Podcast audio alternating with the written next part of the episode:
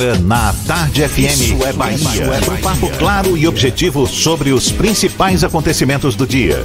Um programa com a marca do Grupo A Tarde de Comunicação e do Bahia Notícias. Para botar tempero no começo da sua manhã. Isso é Bahia. Isso é Bahia. Apresentação: Jefferson Beltrão e Fernando Duarte. Isso é Bahia. Oferecimento: Só no Natal Ferreira Costa tem tudo o que você precisa em até 10 vezes sem juros. AutoSar de Veículos, a sua loja de seminovos no Shopping Bela Vista, segundo piso. Escola SESI, você constrói o seu mundo. Matrículas abertas, ensino fundamental e médio. Que maravilha! Salve, salve! Bom dia! Seja bem-vindo. Estamos começando mais um Isso é Bahia. E vamos aos assuntos que são destaque nesta terça-feira, 17 de dezembro de 2019. Praça na região do Iguatemi vai ser totalmente interditada a partir de hoje por causa das obras do BRT. Familiares de motoristas de aplicativos assassinados vão receber indenização de 100 mil reais. Polícia deflagra mega operação contra a facção criminosa em Salvador. Centro de convenções e rodoviária vão ser leiloados, anuncia o governador Rui Costa. Mais de 24 mil pescadores baianos começam a receber auxílio emergencial por causa do, do derramamento de óleo nas praias. Juazeirense acerta empréstimo de lateral direito do Olímpia. Bahia acerta com meia atacante do Corinthians como novo reforço para a temporada 2020. São alguns dos assuntos que você acompanha a partir de agora no Isso é Bahia, um programa, como sempre, recheado de informação, com notícias, bate-papo, comentários, para botar tempero no começo da sua manhã. Junto comigo, dando aquela força, senhor Fernando Duarte. Bom dia! Bom dia, Jefferson. Bom dia, Paulo Roberto na operação, Rodrigo Tardio e Rafael Santana na produção. E um bom dia mais que especial para quem está saindo de casa agora para levar os filhos para a escola, para ir para a faculdade, para ir para o trabalho. Se bem que agora a faculdade e escola já está quase raro, né? Tá todo mundo de férias. E um bom dia também para quem está chegando agora em casa de mais um turno de trabalho. Sejam todos muito bem-vindos a mais uma edição do Isso é Bahia. Alguém se lembrou de um cafezinho nesse começo de manhã, por favor? Olha, o você... cheiro tá aqui, mas foi Paulinho e Roberto Tardio, Paulo Roberto Tardio, olha só. Olha, a gente lembra que você nos acompanha também pelas nossas redes sociais, tem o nosso aplicativo pela internet no atardefm.com.br. Pode também nos assistir pelo portal A Tarde ou pelo canal da Tarde FM no YouTube. Não tem para onde escapar, não. E claro, participar, enviar suas mensagens, marcar presença por onde, seu Fernando? Pelo WhatsApp no 71993111010 e também pelo YouTube. Pelo YouTube? Então tá certo. Tudo isso e muito mais a partir de agora para você.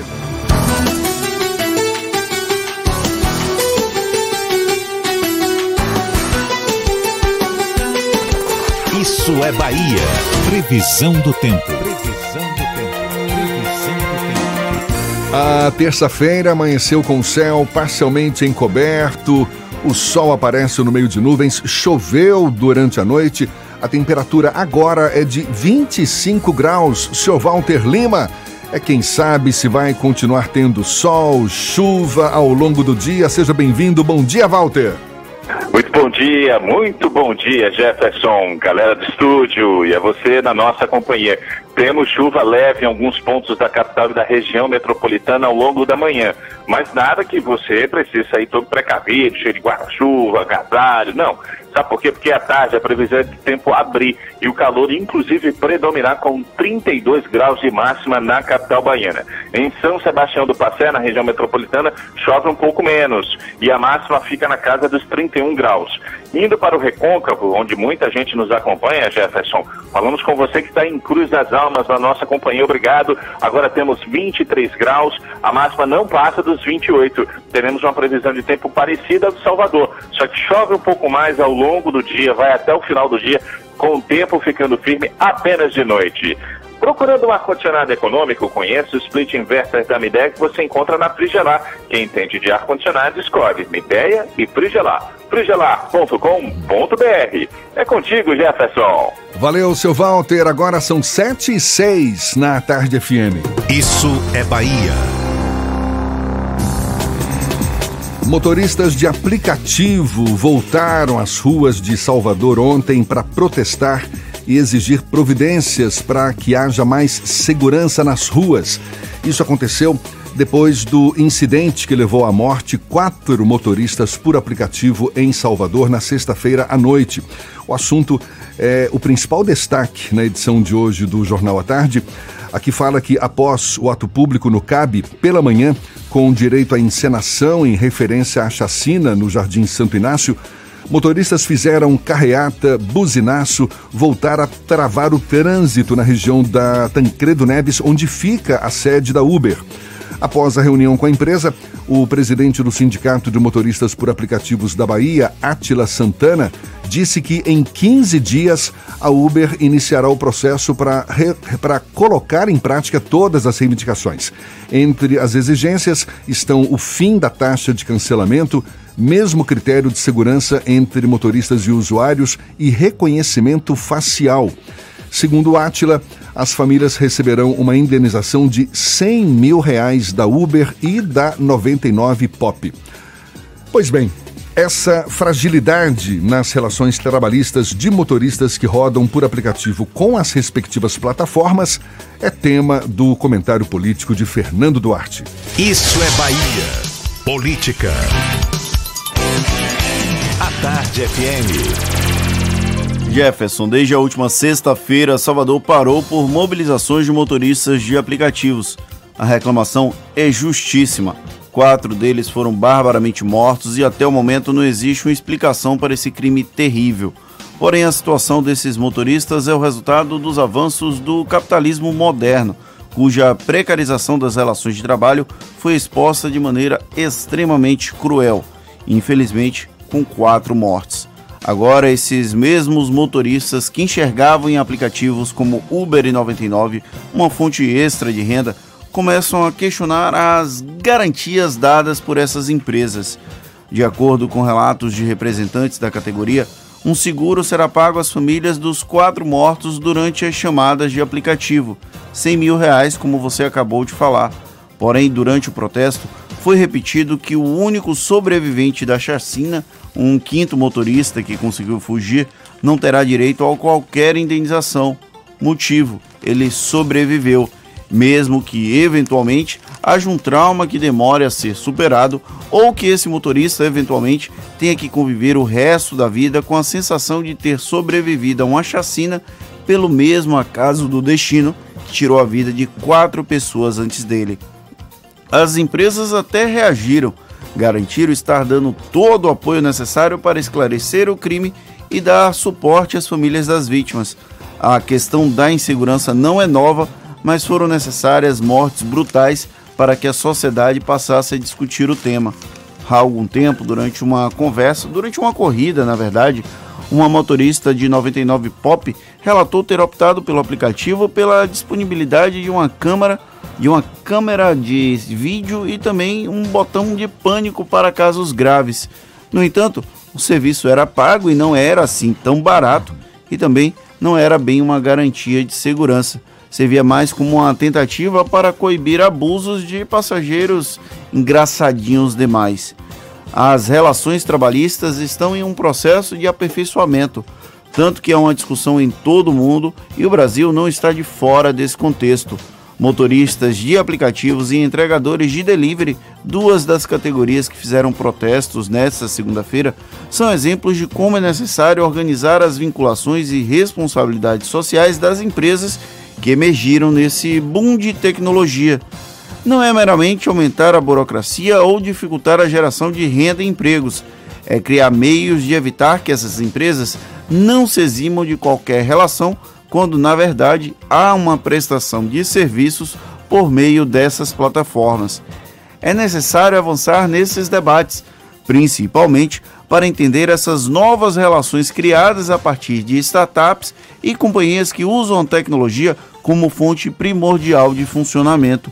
É preciso que as regras do jogo estejam extremamente claras e que todos estejam cientes dos próprios papéis.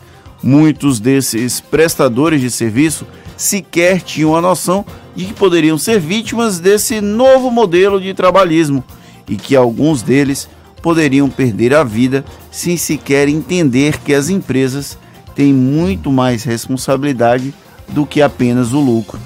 Às vezes, nem as próprias empresas conseguem entender isso. Olha, Fernando, e sobre o assassinato dos motoristas de aplicativo na sexta-feira à noite, o principal suspeito de ser o mandante da chacina que teve como vítimas quatro motoristas de aplicativos, já esteve envolvido em caso de tortura. Jefferson Palmeira Soares Santos, conhecido como Gel, de 32 anos, que foi encontrado morto no último domingo, ele já tinha sido preso em outubro de 2017 sob suspeita de ter torturado uma adolescente e gravado toda a ação. Segundo a Secretaria da Segurança Pública, dois suspeitos ainda estão foragidos. O Departamento de Homicídios e Proteção à Pessoa investiga o caso. Esse é um caso absurdo que ainda choca.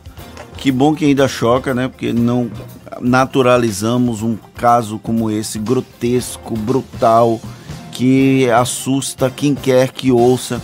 A gente que está aqui em Salvador, que está acompanhando o noticiário, fica assustado quem está de fora, que ouve qualquer notícia sobre esse tema, também com certeza fica perplexo. Infelizmente, vivemos em um estado de barbárie por conta de situações como essa. Extremamente legítima essa reivindicação dos motoristas de aplicativo por mais segurança nas ruas. Agora, fazer com que as demais pessoas paguem também por esse preço, não sei se é tão justo assim, que afinal de contas ontem trânsito complicadíssimo na cidade durante boa parte do dia por causa dos protestos dos motoristas de aplicativo. É uma discussão que precisa ser feita.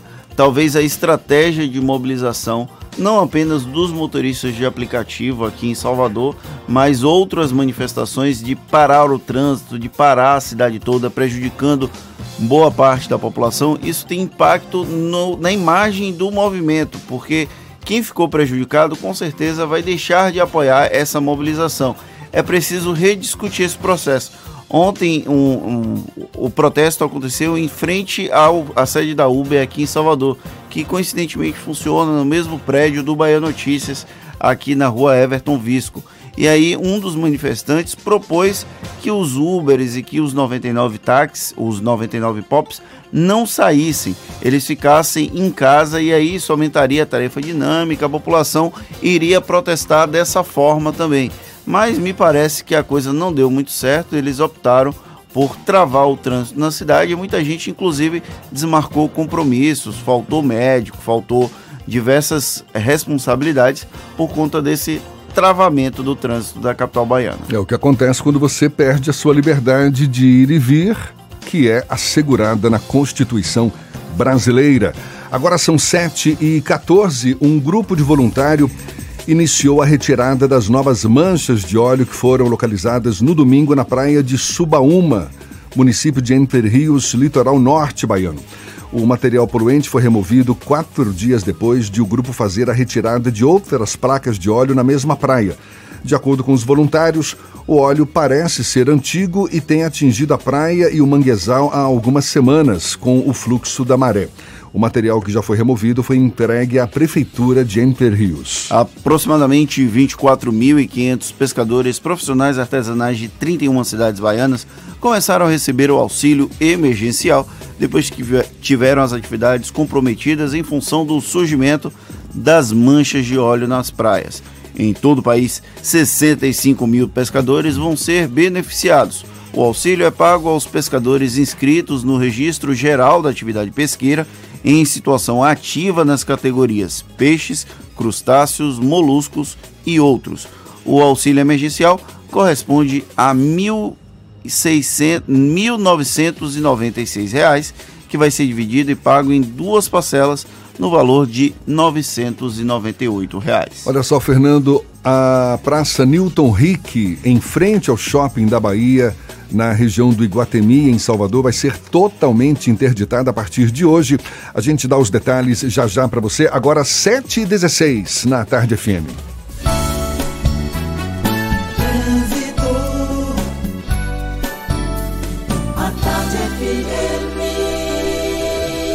Oferecimento: Monobloco, o pneu mais barato da Bahia. 0800 111 7080. Link dedicado e radiocomunicação é com a Softcomp. Chance única Bahia VIP Veículos, o carro ideal com parcelas ideais para você. Já estamos sobrevoando a grande Salvador. Cláudia Menezes é quem está lá em cima, ainda na região de Lauro de Freitas. É isso mesmo, Cláudia? Bom dia. Isso mesmo, Jefferson. Um excelente dia para você. Dá um bom dia também para toda a turma do Isso é Bahia. Estrada do Coco está com movimento tranquilo aqui em Lauro de Freitas, no sentido Salvador. Agora, no sentido oposto, em direção às praias do litoral, aí tem um trecho bem congestionado nas imediações do Cagi, mas é mais por causa de obras na Estrada do Coco. Então a dica para você que está no final da paralela e quer chegar em Vilas do Atlântico, por exemplo, é desviar lá no comecinho da Estrada do Coco, na Avenida 2 de Julho, que é uma via alternativa. Aí depois você pode seguir pela Luiz Tarquínio. Chegou o boleto Free. Compre seu Fiat hoje, só comece a pagar depois da Páscoa. Consulte condições em ofertas.fiat.com.br. No trânsito, dê sentido à vida. É com você, Jefferson. Valeu, Cláudia. Tarde FM de carona com quem ouve e gosta. A gente faz o intervalo. Logo depois, olha só, Centro de Convenções e Rodoviária vão ser leiloados. Anúncio feito pelo governador Rui Costa. E a praça da região do Iguatemi vai ser interditada a partir de hoje por causa das obras do BRT. Detalhes, portanto, já já para você, agora 7h18 na Tarde FM. Você está ouvindo Isso é Bahia.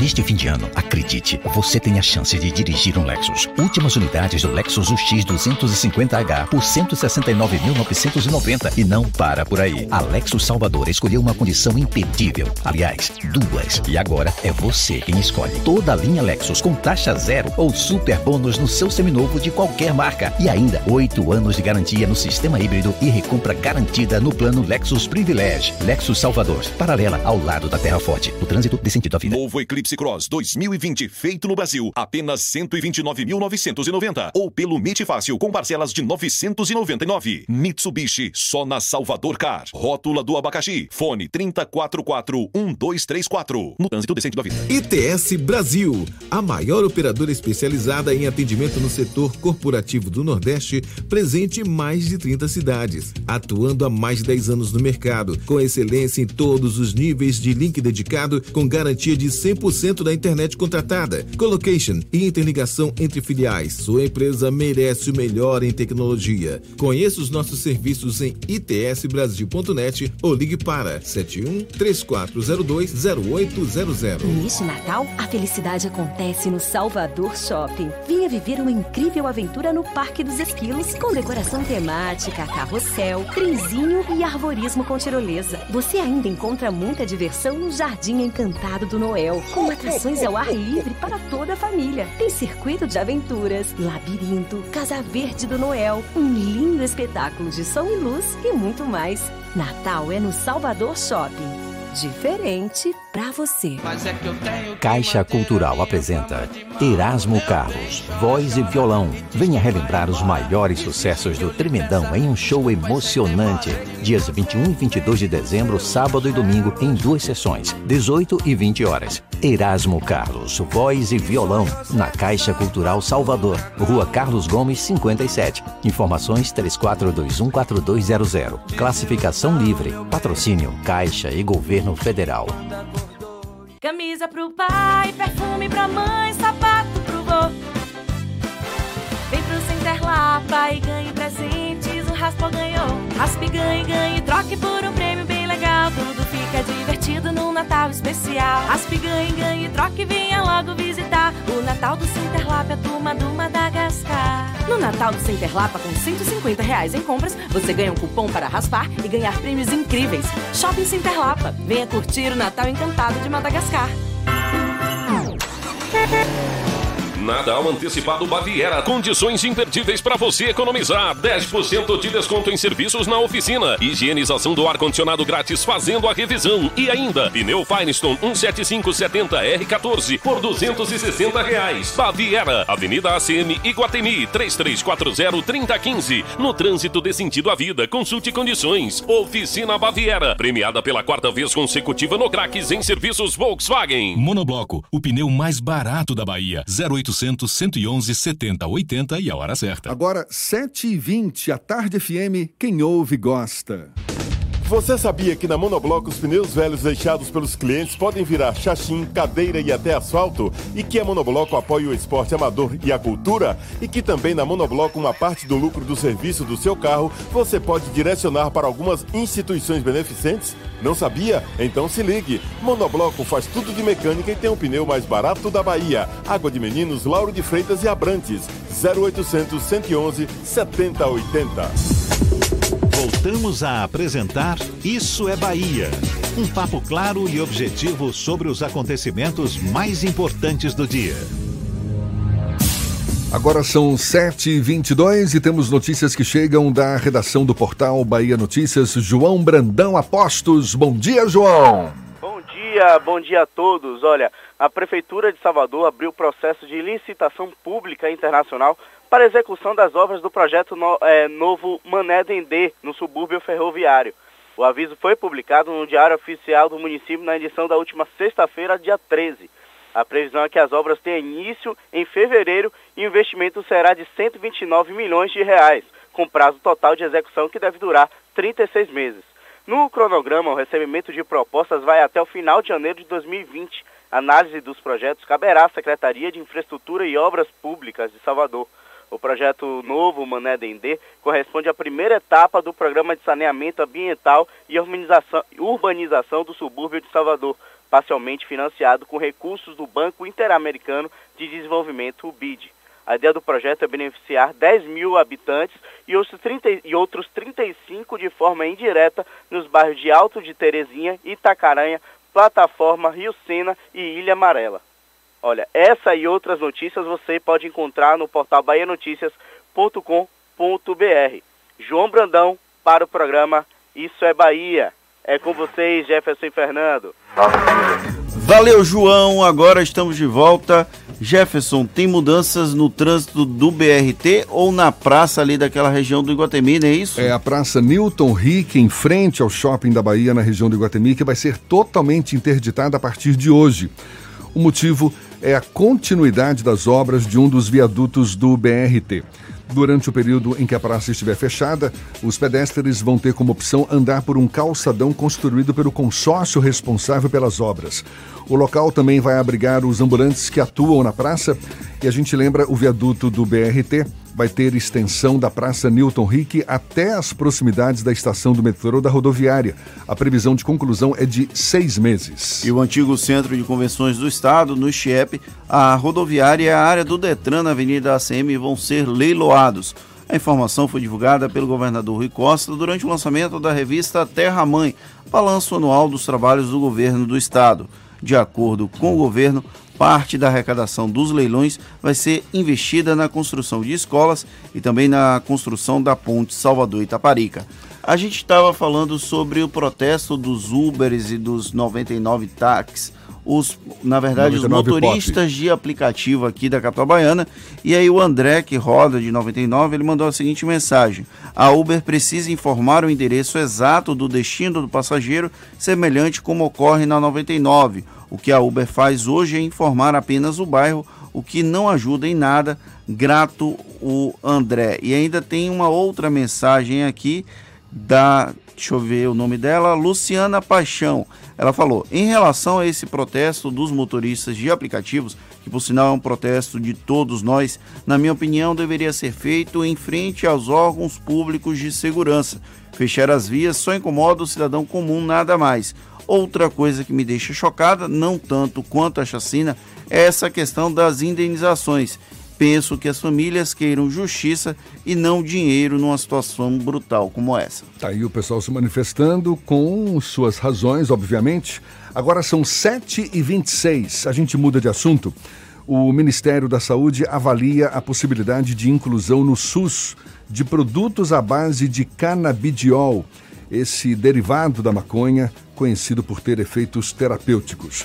A medida ocorre após a Anvisa, Agência Nacional de Vigilância Sanitária, aprovar novas regras para registro desses produtos, o que acabaria por permitir sua venda em farmácias.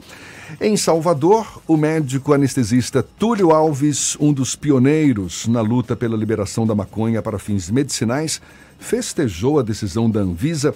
O médico, que também é professor da UNEB, é nosso convidado aqui no Isso é Bahia. Seja bem-vindo. Bom dia, doutor Túlio. Bom dia, Jefferson. Bom dia aos ouvintes da Tarde FM. Acho que uma grande dúvida que paira na cabeça de muita gente, a partir da liberação desse composto derivado da maconha, é se o canabidiol produz algum efeito psicoativo ou dependência como a maconha. É o caso? Não, não é o caso. Eu já sabia que a resposta é não, mas acho que tinha que perguntar, né? Sim, sem dúvida.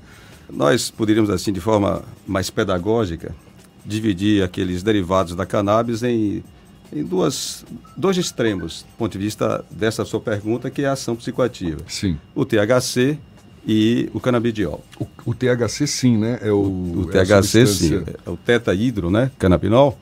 Essa substância, ela atua, ambas atuam sobre receptores que nós temos, tanto no cérebro, como também perifericamente, né? tecido nervoso central, sistema nervoso central e periférico. Observe que para essas duas substâncias produzirem um determinado efeito, como por exemplo o efeito de analgesia, além do efeito psicoativo, é, elas precisam atuar nesses receptores. O que é mais interessante, que já há algum tempo a ciência já identificou esses receptores e nós chamamos eles de receptores canabinoides. Uhum. São CB1 e CB2. Tudo começa aí, Jefferson. Então, se uma droga atua sobre esse receptor e ativa esse receptor 100%, ela tem 100% de efeito. Uhum. O THC, por exemplo, atua sobre os receptores tanto CB1 como CB2, já temos dois já muito bem identificados, e quando ela atua, ela ativa 100% esse receptor. Já o canabidiol não. O canabidiol, quando atua, ele tem um efeito 100 vezes menor do que o do THC. Uhum. Por isso que se diz que uh, o THC produz esses efeitos psicoativos e o canabidiol não. O canabidiol ele é indicado para quais quais situações? É uma situação que a gente está no dia a dia tratando, que é a dor crônica. Né? A dor crônica é um grande flagelo da sociedade. Se tem uma ideia assim, bem, bem visual, ou, ou a, a, bem audiovisual, né? A, 45% da população baiana sofre dor crônica. Né? 45% é muita gente sentindo É muita dor, gente, hein? é muita Quer gente. dizer, é, é proporcionalmente em nível nacional também é, é o que acontece Sim, em isso nós 45% poderíamos extrapolar, brasileira. extrapolar esses dados, sim, para né, para esse nível nacional. Dores crônicas provocadas por alguma doença, algum problema de saúde, é isso? Sim, nós podemos ter dores crônicas provocadas ou dores crônicas que não se tem assim uma causa muito bem definida. Por exemplo, a fibromialgia, que hoje está na moda. Né? A fibromialgia, nós não conseguimos identificar nenhuma causa que a determine.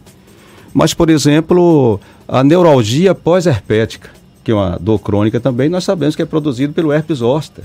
O herpes zoster coloniza um determinado nervo, produz aquele quadro mais agudo, que nós chamamos de cobreiro, de fogo selvagem, e tempos depois o paciente começa a apresentar dor naquela região sem nenhuma evidência de lesão. Nesse momento aí a dor é considerada crônica.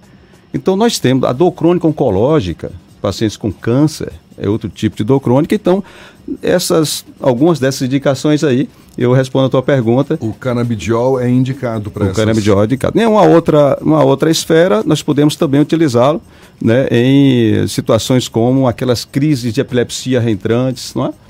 Também tem sido utilizado e vários estudos têm mostrado a ação dessas drogas, por exemplo, para tratar uh, certas condições, como uh, aquele paciente oncológico que está muito, que perdeu peso, que não consegue, não score corporal, pronto, nós podemos utilizar essa droga e tantas outras, tantos outros derivados para fazer o paciente aumentar o peso, porque essas drogas estimulam o apetite.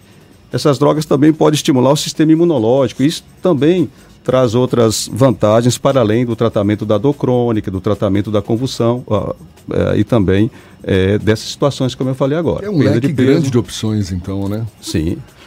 Fernando, quer fazer uma pergunta? A gente tem uma discussão há muito tempo na sociedade sobre essa questão da regularização do uso da, do canabidiol para fins medicinais. E efetivamente a gente trata como um processo de preconceito. Existe muito preconceito da sociedade com o uso de uma substância derivada da maconha para o tratamento medicinal. Há um processo de evolução da sociedade para aceitar o uso de, uma, de um medicamento com base nesse, nessa substância, já que, é, o senhor falou, são 45% da população que sofrem de dor crônica e que pode, de alguma forma, ser beneficiada com o uso do canabidiol. É, a partir do momento que se abre essa oportunidade para que essas pessoas tenham acesso ao medicamento, o senhor acredita que o preconceito pode diminuir, tende a diminuir? Eu penso que sim, eu penso que sim, Fernando. E essa decisão da Anvisa sinaliza para essa situação. Então, o que é que nós tínhamos antes? Uma impossibilidade no Brasil de aqui nós fabricarmos derivados da cannabis. Então, essa ação da Anvisa, em termos muito práticos, ele leva a isso. A possibilidade de nós importarmos uh, aqueles princípios ativos que são utilizados para fabricar os medicamentos, não é? e comercializá-los. E produzir aqui mesmo. Produzir aqui mesmo. Então, eu acho que isso vai sim ser um grande, uh, um grande aliado nesse processo que você muito bem citou, que é do preconceito. E o senhor está falando de importação porque o cultivo não foi liberado, pois é. né? Quando é, um determinado jornalista, muito amigo meu, e assim, um cara que a gente vem conversando sobre a, a, a maconha, a cannabis, já de muito tempo, de, muito, longas datas, aí vai botar quase 15, 20 anos eu, eu dizia a ele que recentemente, quando saiu essa decisão da Anvisa, eu disse, ó, oh, é uma vitória parcial. É uma vitória parcial.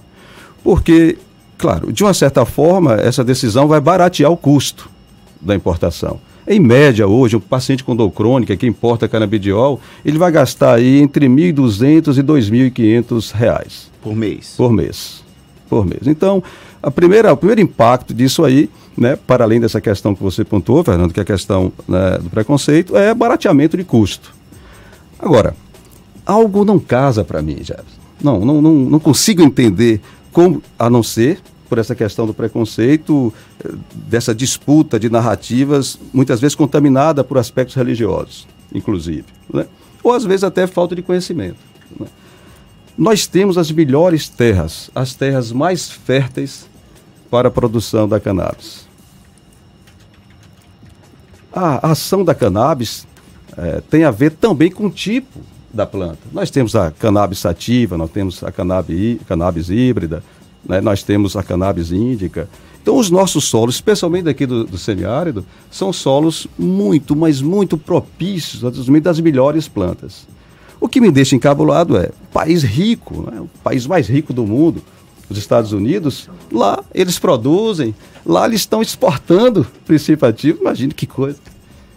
A gente poderia estar fazendo o mesmo aqui, não é? Pois é. Agora, isso eu acho que a grande discussão é porque abre a possibilidade de o plantio fugir do controle, não? Eu penso que não. E aí eu vou dar uma, assim, um exemplo muito clássico. Jefferson, você já foi algum, teve alguma assistência médica, quando você teve um cortezinho, precisou dar um ponto, como se diz lá no, sim, sim. Já. Certamente você usou um anestésico, porque senão fazer isso na durocaína não dá, tem que dar um anestésico. durocaína é ótimo. Permitir né, o procedimento. Pois bem, você usou lá certamente, quando você fez isso, a lidocaína. Hum. A lidocaína é um anestésico local amplamente utilizado no Brasil e no mundo. E você sabe de onde, qual é a história da lidocaína? De onde é que ele vem? Cocaína. Pois é, da cocaína. Nós temos aí a lidocaína não é, sendo utilizada amplamente. Esse é um ponto. Então, nem sempre a, a, a origem ela pode determinar um desfecho, desfecho contemporâneo, atual. desde que haja controles né, da sociedade. A sociedade muitas vezes gasta o seu recurso, o Estado gasta o seu recurso de forma muito, vamos dizer assim, imprópria. Se utilizasse de forma própria, poderia sim estabelecer regras, né, como nos Estados Unidos isso ocorre, é estabelecer regras para que não ocorra esse uso, vamos dizer assim, né, fora do controle esse uso para além do aspecto medicinal. Até porque atualmente existem plantações de maconha no Brasil que não necessariamente são controladas pelo Estado. Na verdade, há um total descontrole de boa parte do Estado. Estado que eu falo não é Estado da Bahia, tá, gente? É União, Estado e municípios que não têm o controle. Existe a plantação de maconha, ela continua existindo independente de regulação ou não. E esse processo de liberação para uso medicinal pode, de alguma forma, regular esse mercado que hoje existe na clandestinidade. Estou errado, professor? Eu vou pedir para o doutor Túlio Alves dar sequência a esse papo já já. Professor Túlio Alves, professor da UNEB e médico anestesista, conversando conosco sobre a liberação do composto canabidiol, derivado da maconha. Agora, 22 minutos para as 8 na tarde FM.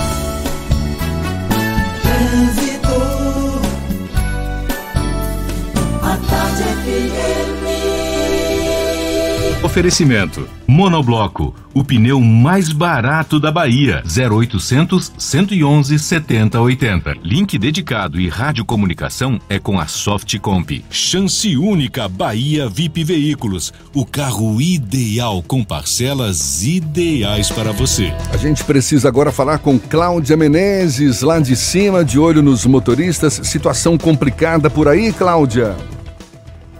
Oi, Jefferson. Olha, até que não, viu? Se você vai sair de Itapuã, quer chegar no centro da capital, pode pegar a paralela ou a orla, né? Férias escolares. Então só tem intensidade nesse momento. A CMDetran está fluindo muito bem nos dois sentidos, entre a região do Iguatemi e a rótula do Abacaxi. E lá da rótula, se você quiser chegar no centro, por exemplo, você pode pegar a Via Expressa, viu? Está fluindo livremente, inclusive melhor que a Bonocô. Você só pega um pouquinho de lentidão no trecho final da Via Expressa, no acesso à Jequitaia. Isso se o seu destino for a Cidade Baixa, mas está valendo a pena a Via Expressa, vai por mim. O presente ideal para cada pessoa você encontra na Fast Shop. Compre agora no app e retire hoje mesmo em uma de nossas lojas. Natal Fast Shop. É contigo, Jefferson. Valeu, Cláudia. Tarde FM de carona com quem ouve e gosta. Olhe, em instantes, polícia deflagra mega operação contra a facção criminosa em Salvador. A gente dá os detalhes já já e também retoma o papo com o professor da UNEB e médico anestesista Túlio Alves, aqui na Tarde FM 22, agora 21 para as 8 na Tarde FM. Você está ouvindo Isso é Bahia. Nova Triton Esporte Automática Diesel 2020, somente 144 mil. Ou pelo MIT Fácil com parcelas de 1.449. Mitsubishi, só na Salvador Car. Rótula do abacaxi. Fone 3044-1234. No trânsito decente da vida. Ei, você! Você mesmo que pode estar circulando pela rua com o IPVA atrasado. O governo do estado tem uma boa notícia. Você pode pagar seu IPVA atrasado com 70% de desconto na multa. Isso mesmo. Você regulariza a situação do seu carro ou da sua moto com desconto de 70% na multa. Adiante seu lado. Acesse www.cefaz.ba.gov.br e regularize seu IPVA. É bem melhor andar certo, estar com o IPVA em dia e fazer economia. Governo do Estado. Bahia. Aqui é trabalho. Só um Jeep vem com 78 anos de aventura e muita história. E agora você pode começar o ano de Jeep novo. Last Week Jeep. Aproveite ofertas imperdíveis direto do estoque das concessionárias de todo o Brasil e saia de Jeep novo ainda este ano. Somente do dia 16 a 22 de dezembro. Acesse ofertas.jeep.com.br e garanta o seu. No trânsito, dê sentido à É, vida. a vida não tá fácil. Muito aperto, poucas oportunidades. Mas você nunca teve nada de mão beijada mesmo e nem por isso você parou. Parece que o destino coloca os maiores desafios para as pessoas mais determinadas. Você é um dos nossos. Por isso, no Natal Antecipado da Unidom Pedro, você se inscreve até 20 de dezembro e garante 50% de bolsa. Acesse dompedrosegundo.edu.br e consulte condições. Centro Universitário Unidom Pedro vencer é acreditar.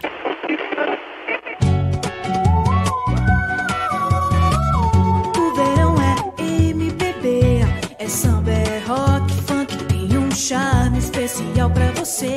No verão tem a sintonia de quem ouve todo dia. Uma linda melodia no ar. Vem viver o verão. Vem viver o verão do Grupo à Tarde, o verão mais quente do Brasil. Ho, ho, ho! Aqui é o Papai Noel e eu já estou celebrando o Natal no Shopping Passeu. Venha me visitar com a tranquilidade que você merece e aproveite todas as opções do Passeu para garantir os melhores presentes do Natal. Confira a programação no site passeutaigara.com.br e viva a magia do Natal Passeu. Boas festas! O Natal já chegou no Hangar Business Park. Venha fazer suas compras com toda a comodidade de um moderno complexo de lojas e escritórios, com áreas de convivência e jardins a céu aberto. No hangar, além de presentes, você encontra restaurantes, salões de beleza, bancos 24 horas, clínicas e muito mais serviços. O Natal do Hangar Business Park vai surpreender você. Paralela, próximo ao aeroporto. Você sabia que na Monobloco toda a energia elétrica utilizada para consertar o seu carro é captada de placas solares e que o óleo trocado do seu carro vai para reciclagem para ser refinado novamente? E que na Monobloco os pneus velhos deixados pelos clientes podem virar chachim, cadeira e até asfalto? Não sabia? Então se ligue. Monobloco faz tudo de mecânica e tem o pneu mais barato da Bahia. Água de Meninos, Lauro de Freitas e Abrantes. 0800 111 7080. Chance única Bahia VIP. Não deixe passar. Corra para aproveitar. Super lotes de seminovos com parcelas ideais para você. Lote 1, Sandero Agile ou Siena Fire com parcelas de 399. Lote 2, Etios HD20 ou Lifan X60, parcelas de 799. Lote 3, Renegade e X35 ou Corolla, parcelas de 999. Bahia VIP Veículos, Avenida Barros Reis Retiro. Fone 3045 5999. Consulte condições na concessionária. No trânsito, a vida vem primeiro. Central Papelaria, os melhores preços e a maior variedade em material escolar e escritório da Bahia e a hora certa. A tarde FM, 16 para as 8. 3369 mil. Central Papelaria, variedade assim você nunca viu. 3369 mil, é só ligar. 3369 mil. Central Papelaria, você encontra tudo em material escolar. Tudo pro seu escritório, variedade fácil de estacionar. 3369 Ligue 3369 mil, a maior variedade em material escolar e de escritório. Central Papelaria Lauro de Freitas. 3369 mil. Voltamos a apresentar Isso é Bahia. Um papo claro e objetivo sobre os acontecimentos mais importantes do dia. Agora, 17 minutos para as 8 horas na Tarde FM, temos notícias que chegam da redação do Portal à Tarde. Thaís Seixas, bom dia. Oi Jefferson, bom dia. Bom dia, Fernando, e a você que acompanha o Isso é Bahia. Começa hoje e segue até 31 de dezembro a operação especial da rodoviária de Salvador para as festas de fim de ano. Durante o período serão oferecidos 750 horários extras, além dos outros 540 horários regulares. A estimativa da Gerba é que aproximadamente 210 mil pessoas utilizem um terminal para sair de Salvador nesta época. Segundo a agência reguladora, os destinos mais procurados são as cidades da Chapada Diamantina, Irecê, Barreiras, Vitória da Conquista, Juazeiro, além dos municípios do litoral sul baiano, como Itacaré, Ilhéus e Porto Seguro. Em caso de dúvidas ou reclamações, os passageiros podem registrar na ouvidoria da agência pelo telefone 0800 071 0080 ou pelo e-mail agerba.ouvidoria@agerba.ba.gov.br. E o principal suspeito de ser o mandante da chacina que vitimou quatro motoristas de aplicativo já esteve envolvido em um caso de tortura. Jefferson Palmeira Soares Santos, conhecido como Gel, que foi encontrado morto no último domingo, já havia sido preso em outubro de 2017 sob suspeita de ter torturado um adolescente e gravado toda a ação. Segundo informações da Polícia Civil, Gel e um comparsa rasparam o cabelo da vítima, que era mantida sob a mira de armas. Na ocasião, a dupla foi autuada em flagrante por tráfico e associação para o tráfico de drogas. Essas e outras notícias você confere aqui no portal atardeatarde.com.br. Volto com você, Jefferson.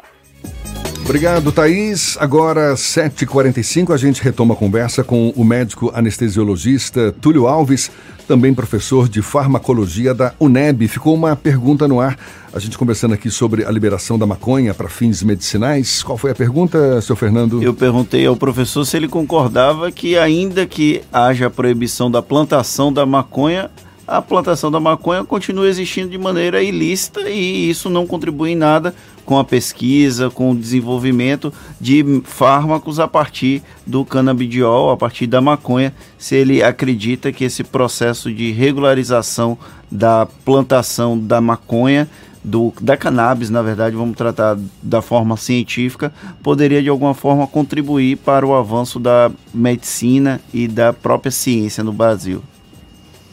Professor.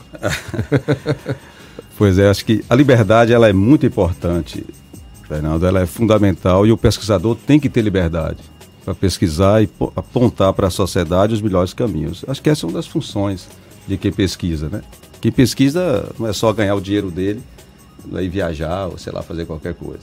É exatamente produzir né, avanços, produzir benefícios para a sociedade.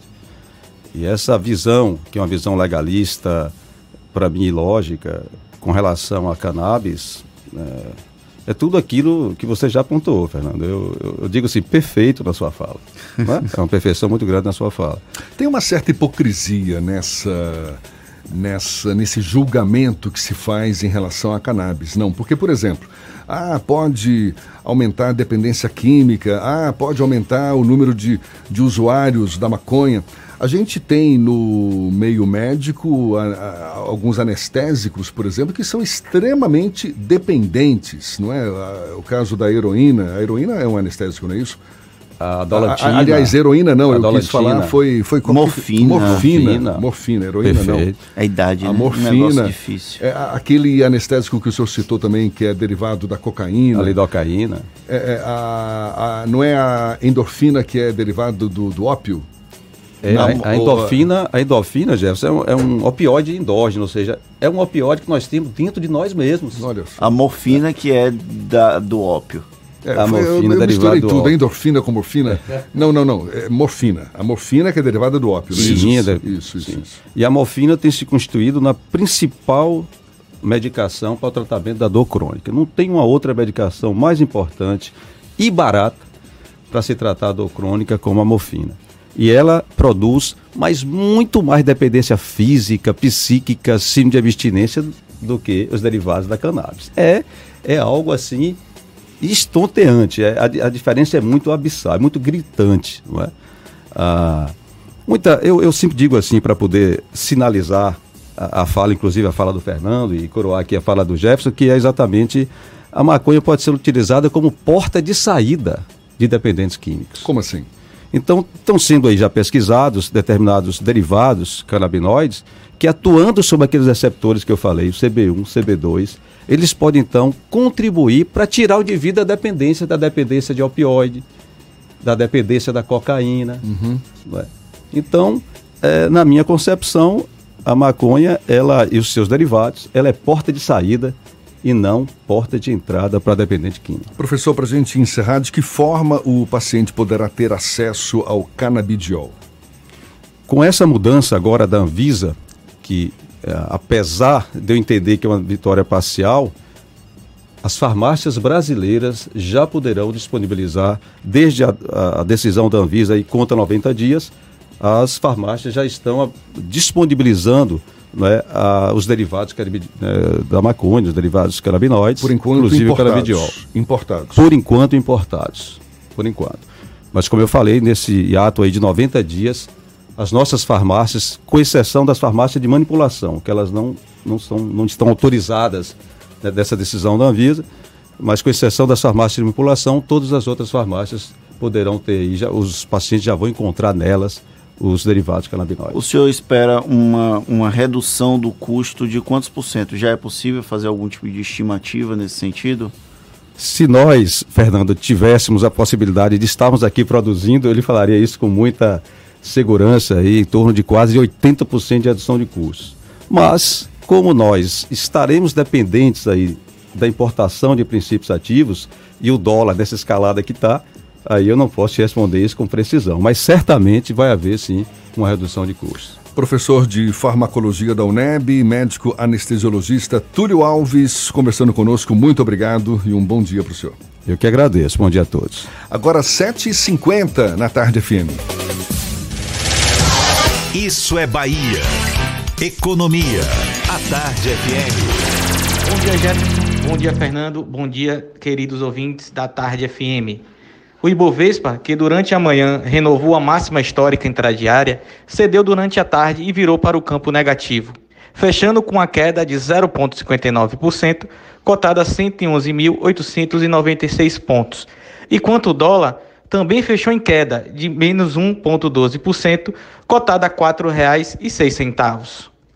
O tom negativo, com a fala do porta-voz do governo, que disse que Bolsonaro poderia analisar o um imposto nos moldes da CPMF, o que levou os bancos a fechar em queda. Já o destaque positivo ficou novamente com o setor de consumo, com otimismo na retomada da economia. Para amanhã, temos a ata do Copom, que pode dar mais detalhes sobre o rumo dos juros. A todos, desejo um bom dia e bons negócios. Eu sou Leonardo Souza, sócio da BP Investimentos. Isso é Bahia. Apresentação: Jefferson Beltrão e Fernando Duarte. A Tarde FM. Quem ouve, gosta. Agora são 7h52 e o Departamento de Repressão e Combate ao Crime Organizado deflagrou agora pela manhã uma mega operação contra uma facção que atua na Bahia, com ramificação no estado do Maranhão.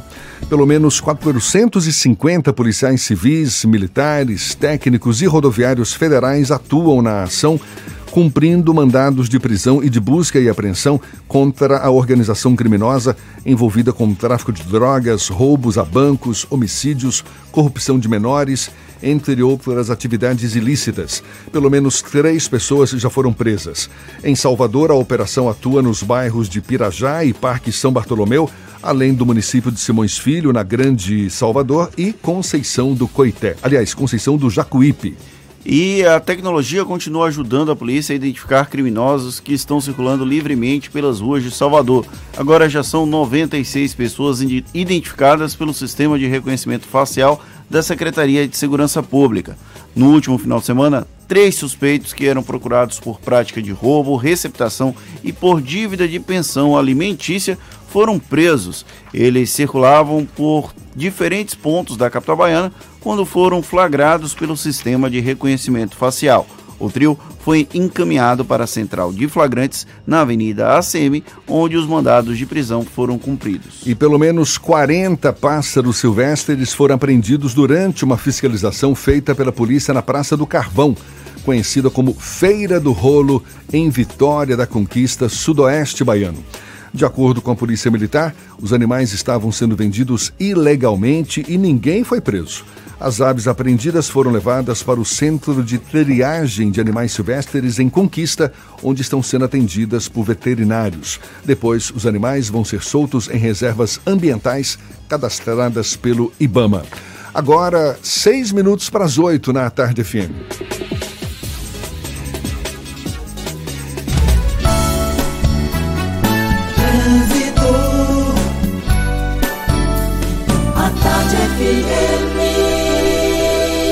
Oferecimento: Monobloco, o pneu mais barato da Bahia. 0800 111 7080. Link dedicado e radiocomunicação é com a Softcomp. Chance única Bahia VIP Veículos, o carro ideal com parcelas ideais para você. A gente volta a falar lá de cima. Cláudia Menezes sobrevoando qual área de Salvador agora, Cláudia?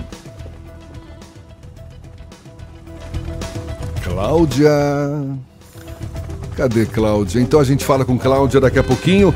Intervalo e na volta para toda a Bahia. Agora cinco minutos para as 8 horas na Tarde FM.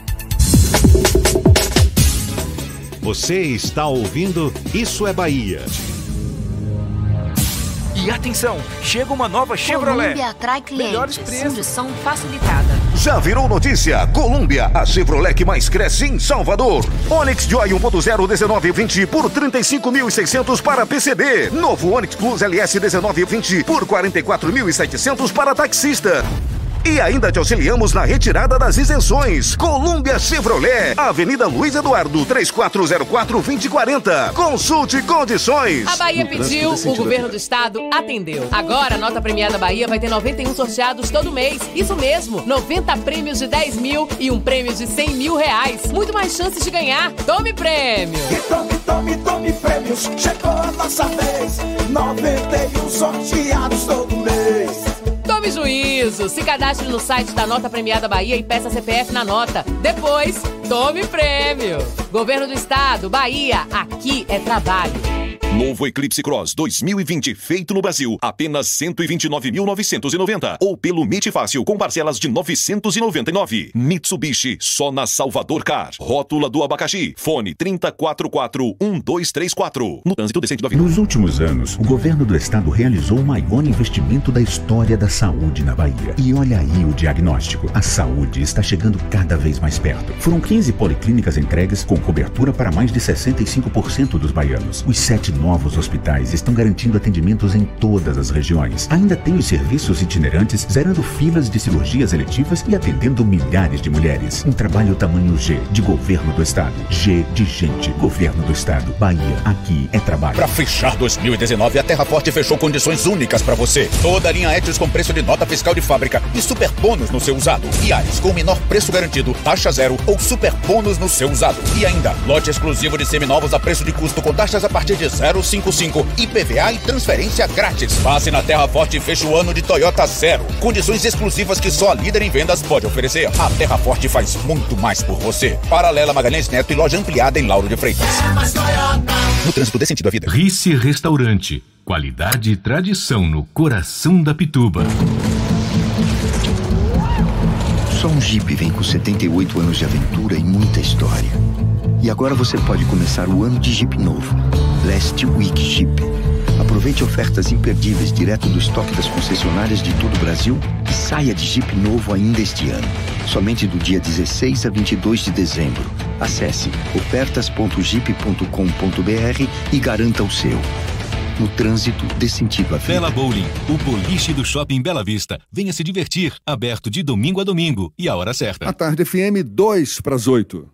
Está pensando em um dia de diversão incrível? Então venha para o Bela Bowling, o boliche do Shopping Bela Vista. É o maior espaço de diversão com boliche de Salvador. Temos pacotes para você fazer a sua festa de aniversário ou confraternização. E de segunda a sexta, a hora de pista para seis pessoas com uma porção de batata frita sai por apenas R$ 49,90. Os sapatos são à parte. Consulte condições, traga a sua turma e aproveite. Bela Bowling, o boliche do Shopping Bela Vista, o maior espaço de diversão com boliche de Salvador. A tarde FM.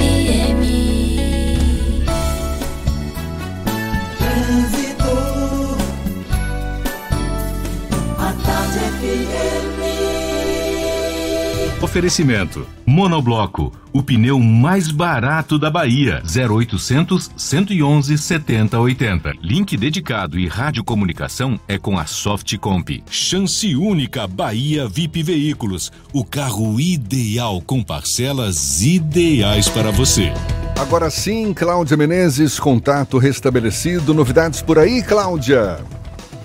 Agora sim, Jefferson, já começa uma lentidão no final da paralela em direção à rodoviária, por isso se você vai sair de Itapuã, agora a Orla é a melhor opção para você chegar no centro da capital. A gente está sobrevoando também agora a região de Lauro de Freitas e o congestionamento que falei mais cedo na Estrada do Coco, aqui em Lauro, no sentido litoral, piorou bastante, trânsito completamente travado. Então a dica é você desviar no comecinho da Estrada do Coco, pegar a Avenida 2 de Julho, que é uma via alternativa, e depois a Luiz Tarquínio, você pode voltar para a Estrada do Coco num trecho um pouco mais à frente desse congestionamento. No sentido oposto, se você vai pegar a paralela, por exemplo, você pega também congestionamento reflexo aí desse trânsito na Estrada do Coco, no sentido centro da capital. Então a dica também é você fazer um desvio na rua Doutor Gerino de Souza Filho, na região dos supermercados. É coisa acontecendo hoje, viu, Jefferson? Todo mundo já sabia, mas agora é oficial. Prefeitura de Salvador, melhor gestão do Brasil. Contigo, Jefferson. Valeu, Cláudia. Obrigado. A Tarde FM de carona com quem ouve e gosta.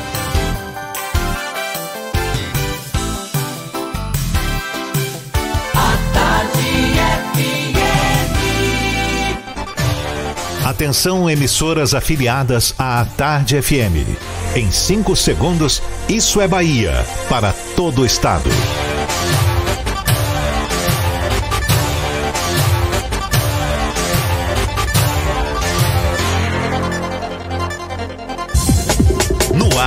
Isso é Bahia. Informação com a marca do Grupo A Tarde e do Bahia Notícias. Política, segurança, saúde, cidadania. Isso é Bahia. Apresentação: Jefferson Beltrão e Fernando Duarte. A Tarde FM. Quem ouve, gosta. Que maravilha! Salve, salve, bom dia! Seja bem-vindo! A partir de agora, Isso é Bahia em rede com emissoras de todas as regiões do estado. E vamos aos assuntos que são destaque nesta terça-feira, 17 de dezembro de 2019. Polícia deflagra mega operação contra a facção criminosa em Salvador. Produção industrial na Bahia registra queda de janeiro a outubro deste ano. Trabalhadores da limpeza pública de Ilhéus paralisam as atividades por falta de condições de trabalho. Ministério Público do Trabalho abre inquérito para investigar mortes de operários após queda de torre em Simões Filho. Juazeirense acerta empréstimo de lateral direito do Olímpia. Bahia também acerta, mas com meia atacante do Corinthians como novo reforço para a temporada 2020. Isso é Bahia, programa recheado de informação temos aqui notícias, bate-papo, comentários para botar tempero no começo da sua manhã. Junto comigo, meu aliado Fernando Duarte. Bom dia! Bom dia, Jefferson. Bom dia, Paulo Roberto na operação, Rodrigo Tardio e Rafael Santana na produção. E um bom dia especial agora para as nossas queridas emissoras parceiras. A RB Líder FM de Rui Barbosa, Eldorado FM de Teixeira de Freitas, a Baiana FM de Itaberaba, Ativa FM de Eunápolis, Serrana Líder de Jacobina, Interativa FM de Itabuna, 93 FM de Jequié, Cultura FM de Paulo Afonso, Cidade FM de Luiz Eduardo Magalhães, Itapuí FM de Itororó e todos que acompanham o Isso é Bahia aqui em Salvador. Sejam todos muito bem-vindos a mais uma edição do nosso programa. A gente lembra, você nos acompanha também pelas nossas redes sociais, tem o nosso aplicativo pela internet no atardefm.com.br. Pode nos ouvir e também nos assistir pelo portal A Tarde ou pelo canal da Tarde FM no YouTube. E claro, marcar sua presença, mandar suas mensagens. Por onde, seu Fernando? Pelo WhatsApp no 71993111010 e também pelo próprio YouTube você pode interagir conosco. A equipe técnica manda direto para o estúdio para que a gente interaja com cada um de vocês. Tudo isso e muito mais a partir de agora para você.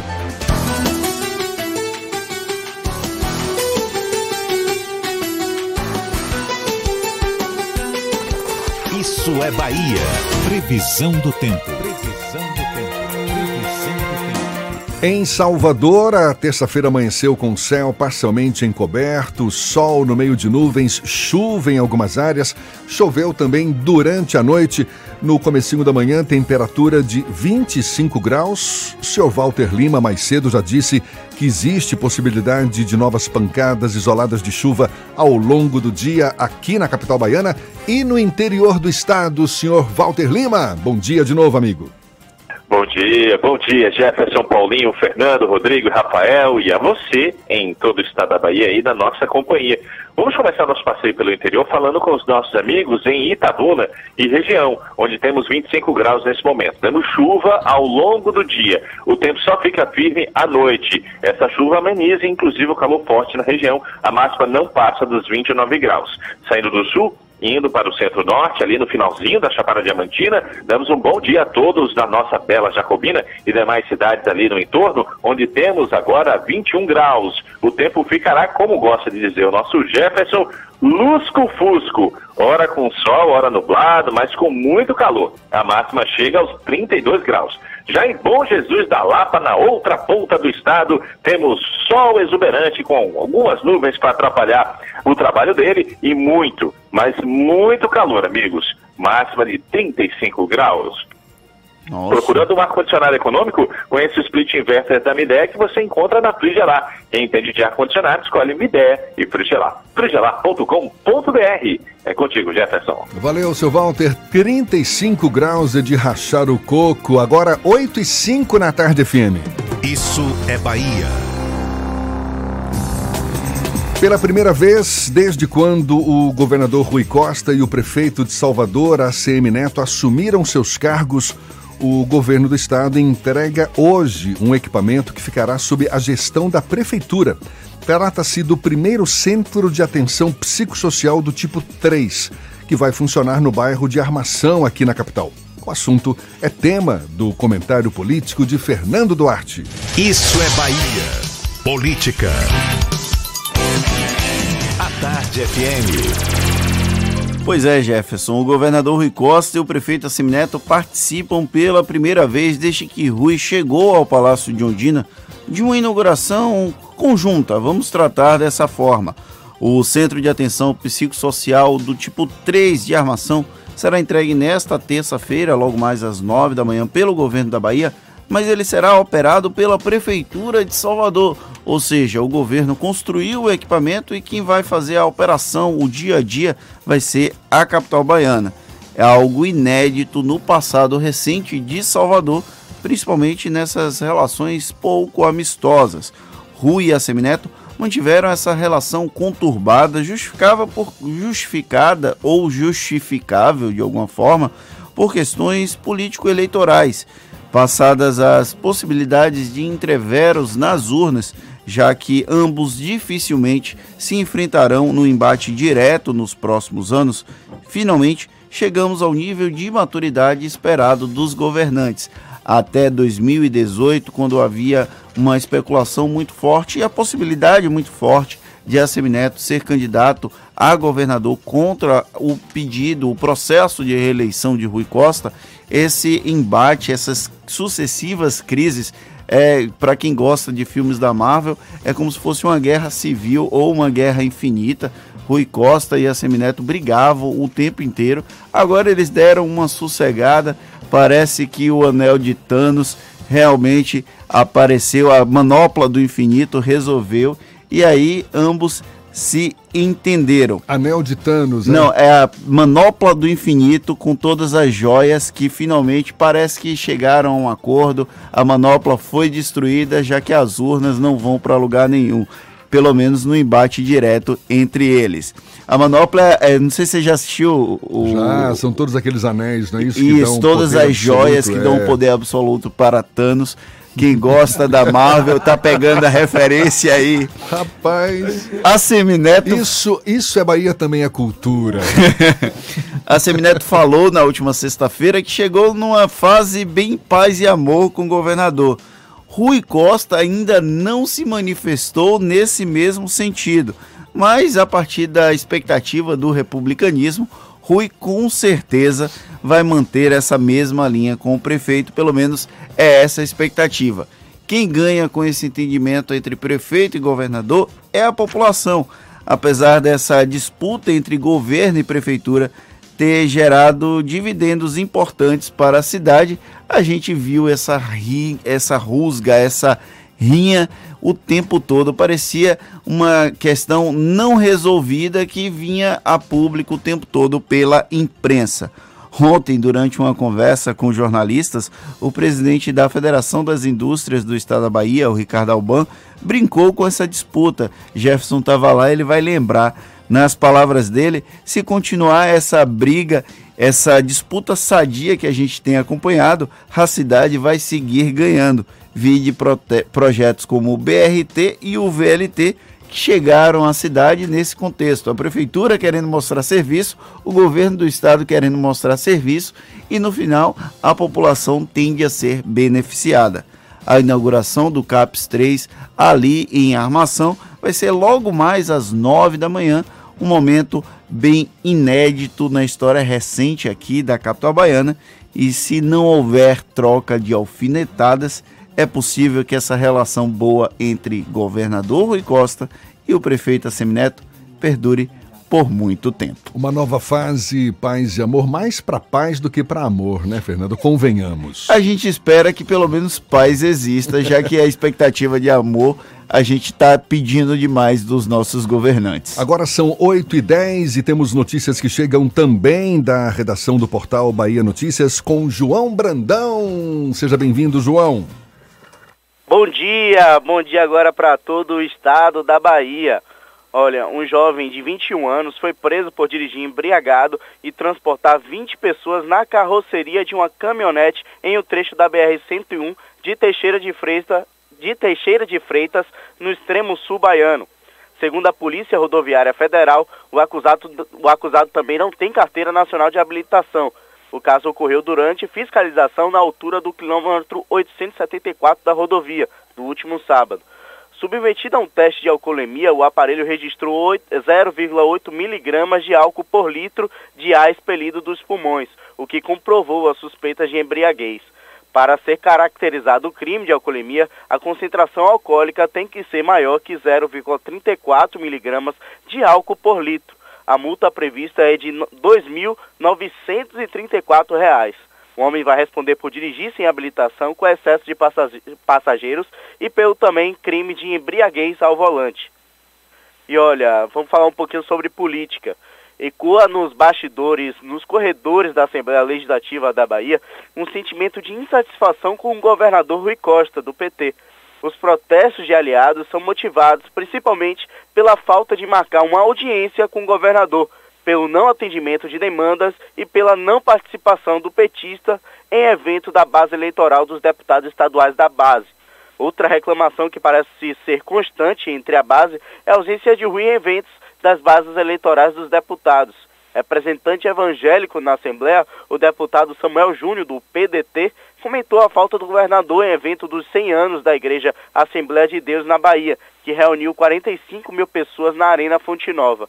Sobre o assunto, o governador Rui Costa afirmou que vem mantendo diálogo com os deputados estaduais, mas que a sua agenda com muitas inaugurações e trabalho vão fazer perdurar um sentimento de saudade no parlamento. Essas e outras notícias você encontra no bahianoticias.com.br. João Brandão para o programa Isso é Bahia. É com vocês, Jefferson e Fernando.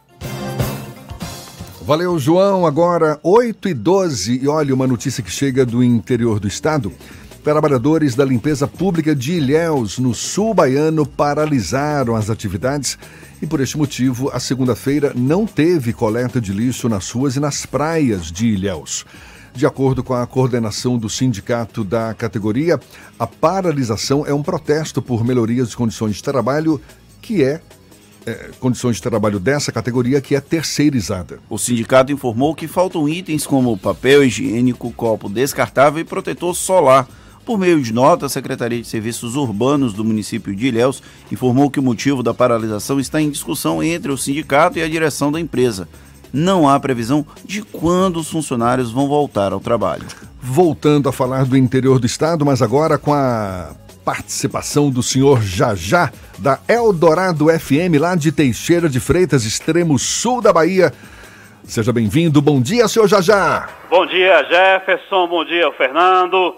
Bom dia ao meu amigo Paulinho, que sempre, sempre. Paulinho, é com você agora. Aperte o play, meu querido. E uso, claro, né, os ouvintes do Isso é Bahia. Olha, as informações aqui, Jefferson, do extremo sul baiano, principalmente aqui da BR-101, uma colisão de uma motocicleta com a carreta ali no KM 766 da BR-101, entre a cidade de Itabera e o distrito de Monte Pascoal, vitimou Adevaldo Botélio Quintino, de 36 anos de idade. E falando da BR-101, nós tivemos aqui uma informação bastante tensa nesse final de semana, em que a existência de óleo em um dado trecho da BR-101, ali o qual liga ali Teixeira de Freitas a Itamaraju, principalmente ali Jefferson e Paulinho, é, no KM 841, conhecido popularmente aqui como a curva da casa assombrada. É, então, os bombeiros aqui do 18º GBM, Grupamento Bombeiro Militar, estiveram no local, deram aquela limpada lá, lavaram bastante lá a pista, graças a Deus normalizaram ali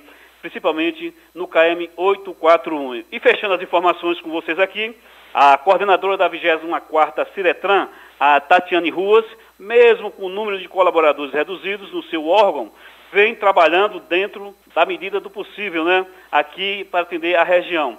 A coordenadora da 24ª Ciretran, com toda a sua equipe, vem percorrendo né, e também visitando diversos pontos aqui da cidade, distribuindo e dialogando com a comunidade sobre a, a CNH e CRLV digital. Essa menina faz a diferença aqui dos trabalhos à frente da 24ª Ciretran. Eu sou o Jajá, da Eldorado FM, a primeira dos nossos corações.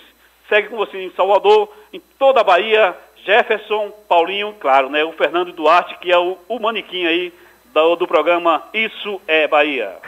É o, é o manequim? Valeu, já já. Eu vou entender como um elogio. Ok, Jazá, muito obrigado. Agora, 8 e 16 e olha, o Ministério Público do Trabalho abriu um inquérito para apurar as responsabilidades do acidente envolvendo uma torre de tensão que deixou três mortos e três feridos em Simões Filho, na região metropolitana de Salvador. Os operários estavam em cima da torre, realizando um serviço no equipamento, quando a torre veio abaixo. A perícia ainda vai apurar o que causou a queda. Agora, testemunhas relataram que na hora do acidente houve um temporal seguido de ventos fortes, Fernando. O Ministério Público do Trabalho informou que durante esta semana vai encaminhar ofícios aos órgãos de fiscalização como o Departamento de Polícia Técnica, Corpo de Bombeiros e Superintendência Regional do Trabalho. A partir dos dados levantados, o MPT vai buscar a reparação dos danos das vítimas.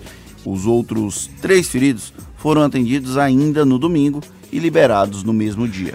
Agora são 8 e 17 O jornalista, economista e escritor Armando Avena lança hoje em Salvador o novo romance Luísa Maim.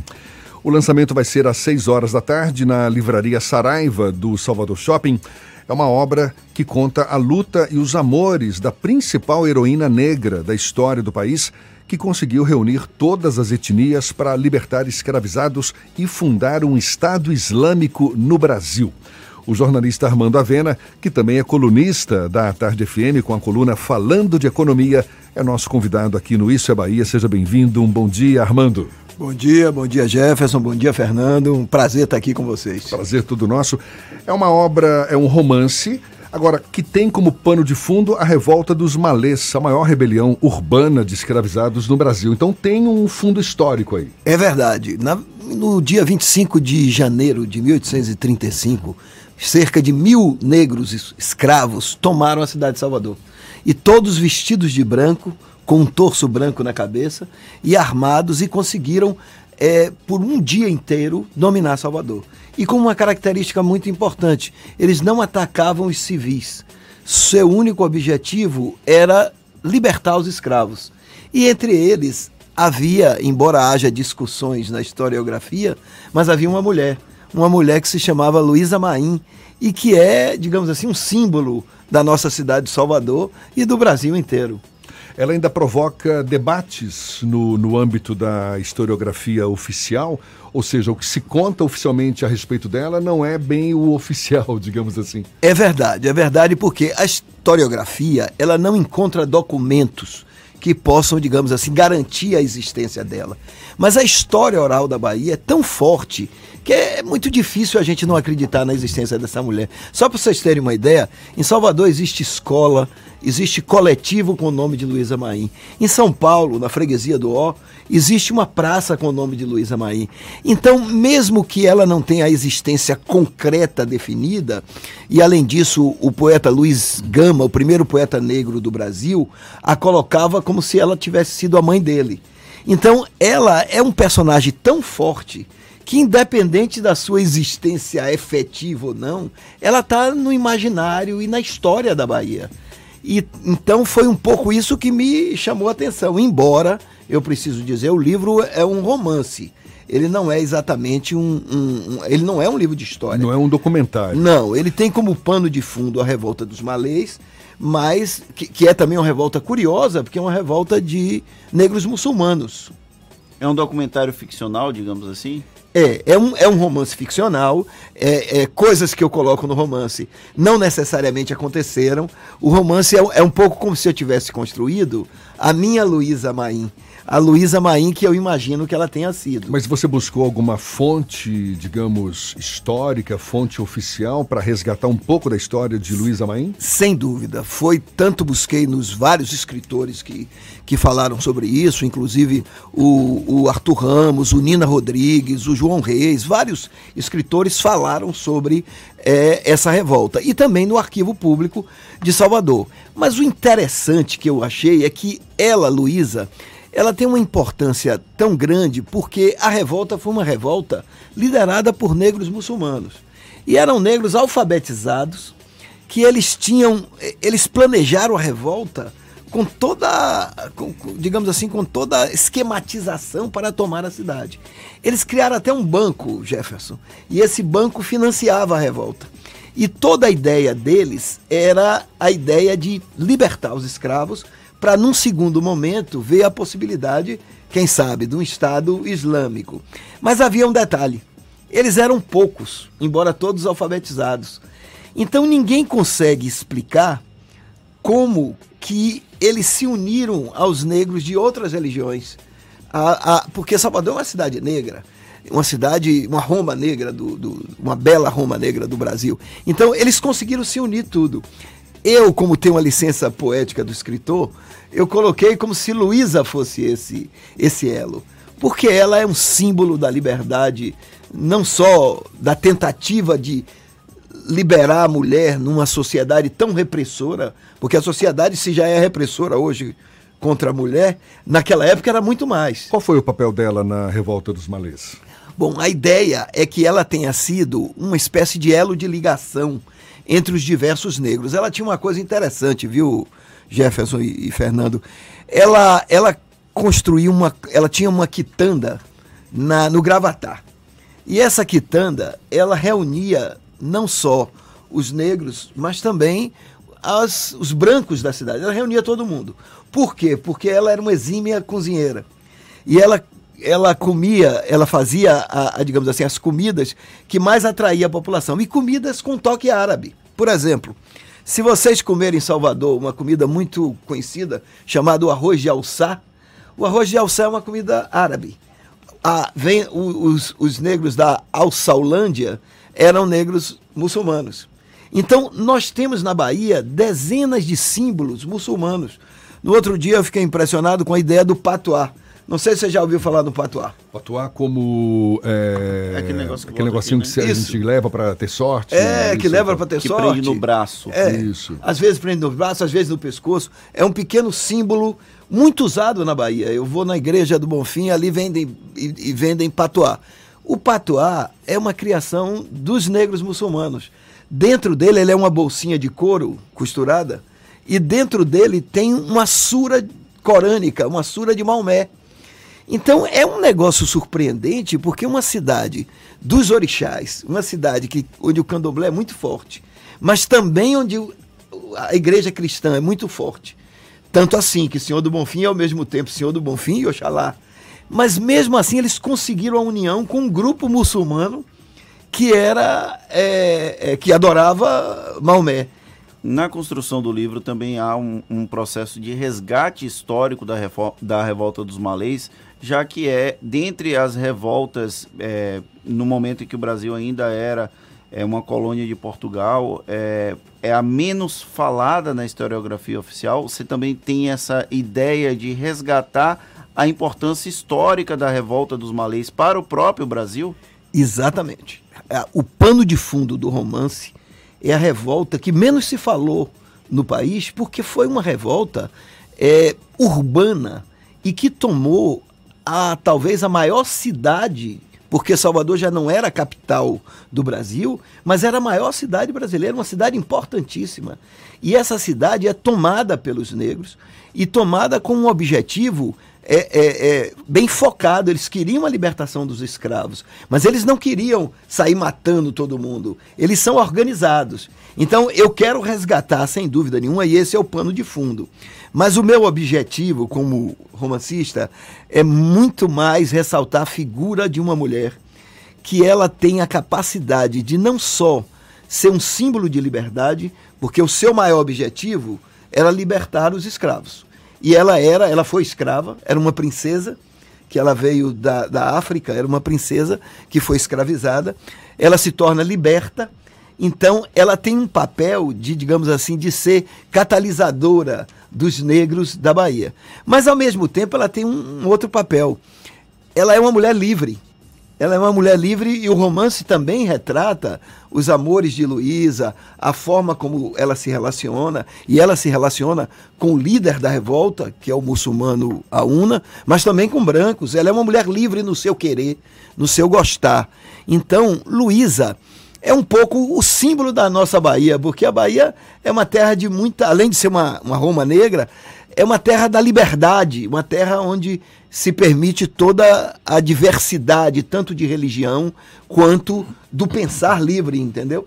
Então ela me encanta um pouco por isso, porque é um personagem que encara a liberdade da mulher baiana e da população baiana. Ela é um pouco o símbolo da Bahia. Avena, a gente está conversando aqui com Armando Avena, jornalista, economista, escritor está lançando esse livro agora, Luísa Maim, lançamento marcado para hoje às seis da tarde na livraria Saraiva do Salvador Shopping. Você é membro da Academia de Letras da Bahia, autor de vários livros, são nove outros livros, não é isso? Isso. Luísa Maim é o décimo livro. Livros, por exemplo, como o manuscrito Secreto de Marx, que foi finalista do Prêmio Machado de Assis da Biblioteca Nacional. Maria Madalena, o Evangelho segundo Maria, publicado pela Geração, para citar alguns que se destacam entre os seus vários livros. E você tem esse seu lado economista. Como é que você concilia? O que, que te dá. É, o que, que te move? O que, que te move? O que, que te movimenta? O que, que, te, que te motiva a ser também escritor, hein, É, é uma pergunta boa, viu, Jefferson? Porque, na verdade, talvez a própria aridez da economia. A economia é uma ciência difícil, porque ela é uma ciência árida. E uma coisa que eu sempre tentei fazer foi fazer com que a economia fosse entendida pelas pessoas. Na minha coluna no Jornal à Tarde e aqui mesmo na, na Tarde FM, eu tento explicar às pessoas a economia de uma forma que ela possa ser entendida. Porque, vou dizer uma coisa para vocês, economista gosta de falar difícil, viu? O economês, né? É o famoso economês. E a minha ideia era, digamos assim, tornar a economia uma coisa, porque é uma coisa importante para as pessoas, tornar mais palatável. Mas ao mesmo tempo é, é, que eu gosto da economia, mas também há um lado em que você quer se distanciar dessa realidade é, tão dura do dia a dia econômico. Eu imagino uma cidade como Salvador, onde milhares de pessoas estão desempregadas, onde é muito difícil sobreviver o dia a dia. Então, o, o, eu diria que a parte da literatura ela me puxa um pouco para um, um, universo mais lúdico, um universo mais de, de pensar mais é, o ser humano, que não é apenas econômico. Ele é econômico, mas nem só de pão vive o homem. A gente quer cultura, a gente quer também a música, a música e a literatura. Então, é um pouco isso que me puxa. E, e, desde muito jovem, eu, eu sempre gostei muito da literatura e sempre gostei muito de ler. Então, isso me. Eu, eu diria que contrabalança o escritor ajuda o economista e vice-versa. Agora, no meu íntimo, o que, eu, o que eu me considero mesmo é escritor. E preferencialmente para romances? Romances, sim. Eu sou um escritor de romances, eu li muito romance na minha vida, e eu sou um escritor de romance. E a coisa que a gente tem aqui em Salvador, Salvador é uma terra surpreendente. Eu, eu brinco dizendo assim: é, é, tudo já aconteceu em Salvador. Imagine, o mundo fala em revolta islâmica, em Estado Islâmico. Em 1835 já se quiseram implantar um Estado Islâmico do Brasil, aqui na Bahia. Então a Bahia tem uma realidade tão forte, não é à toa que ela tem artistas e, e, e escritores é, do porte de Jorge Amado, do porte de é, é, os grandes escritores baianos, Xavier Marx e outros, porque ela tem uma história. A Bahia é um pouco, eu digo, o centro da cultura brasileira ela tem um pouco a, a alma do Brasil. E isso me influenciou. Eu nasci aqui, eu sou, eu sou Salvador, eu sou de Salvador, eu gosto da, da cultura, especialmente a cultura negra, porque a cultura negra é uma cultura muito é, é, é, não só bonita, mas ela é de uma riqueza impressionante. Então, quando você vê, por exemplo, no romance, há um momento de tensão, que é onde se colocam os negros é, muçulmanos, os negros é, que, que defendiam o candomblé, o candomblé e a religião dos orixás, e também os negros que tinham sido é, é, catequizados pela igreja. Então é um momento onde os três, no primeiro momento, entram em conflito, mas no segundo momento eles percebem, e Luiz ajuda nisso, de que desunidos eles continuariam escravos. Então eles se unem numa revolta e quase tomam Salvador. Que maravilha! Tá aí Armando Avena falando um pouco desse livro. Luísa Maim, seu novo romance, livro de número 10. Jornalista, economista e escritor Armando Avena conversando conosco e a gente retoma essa conversa já já, agora 8 e meia na Tarde FM.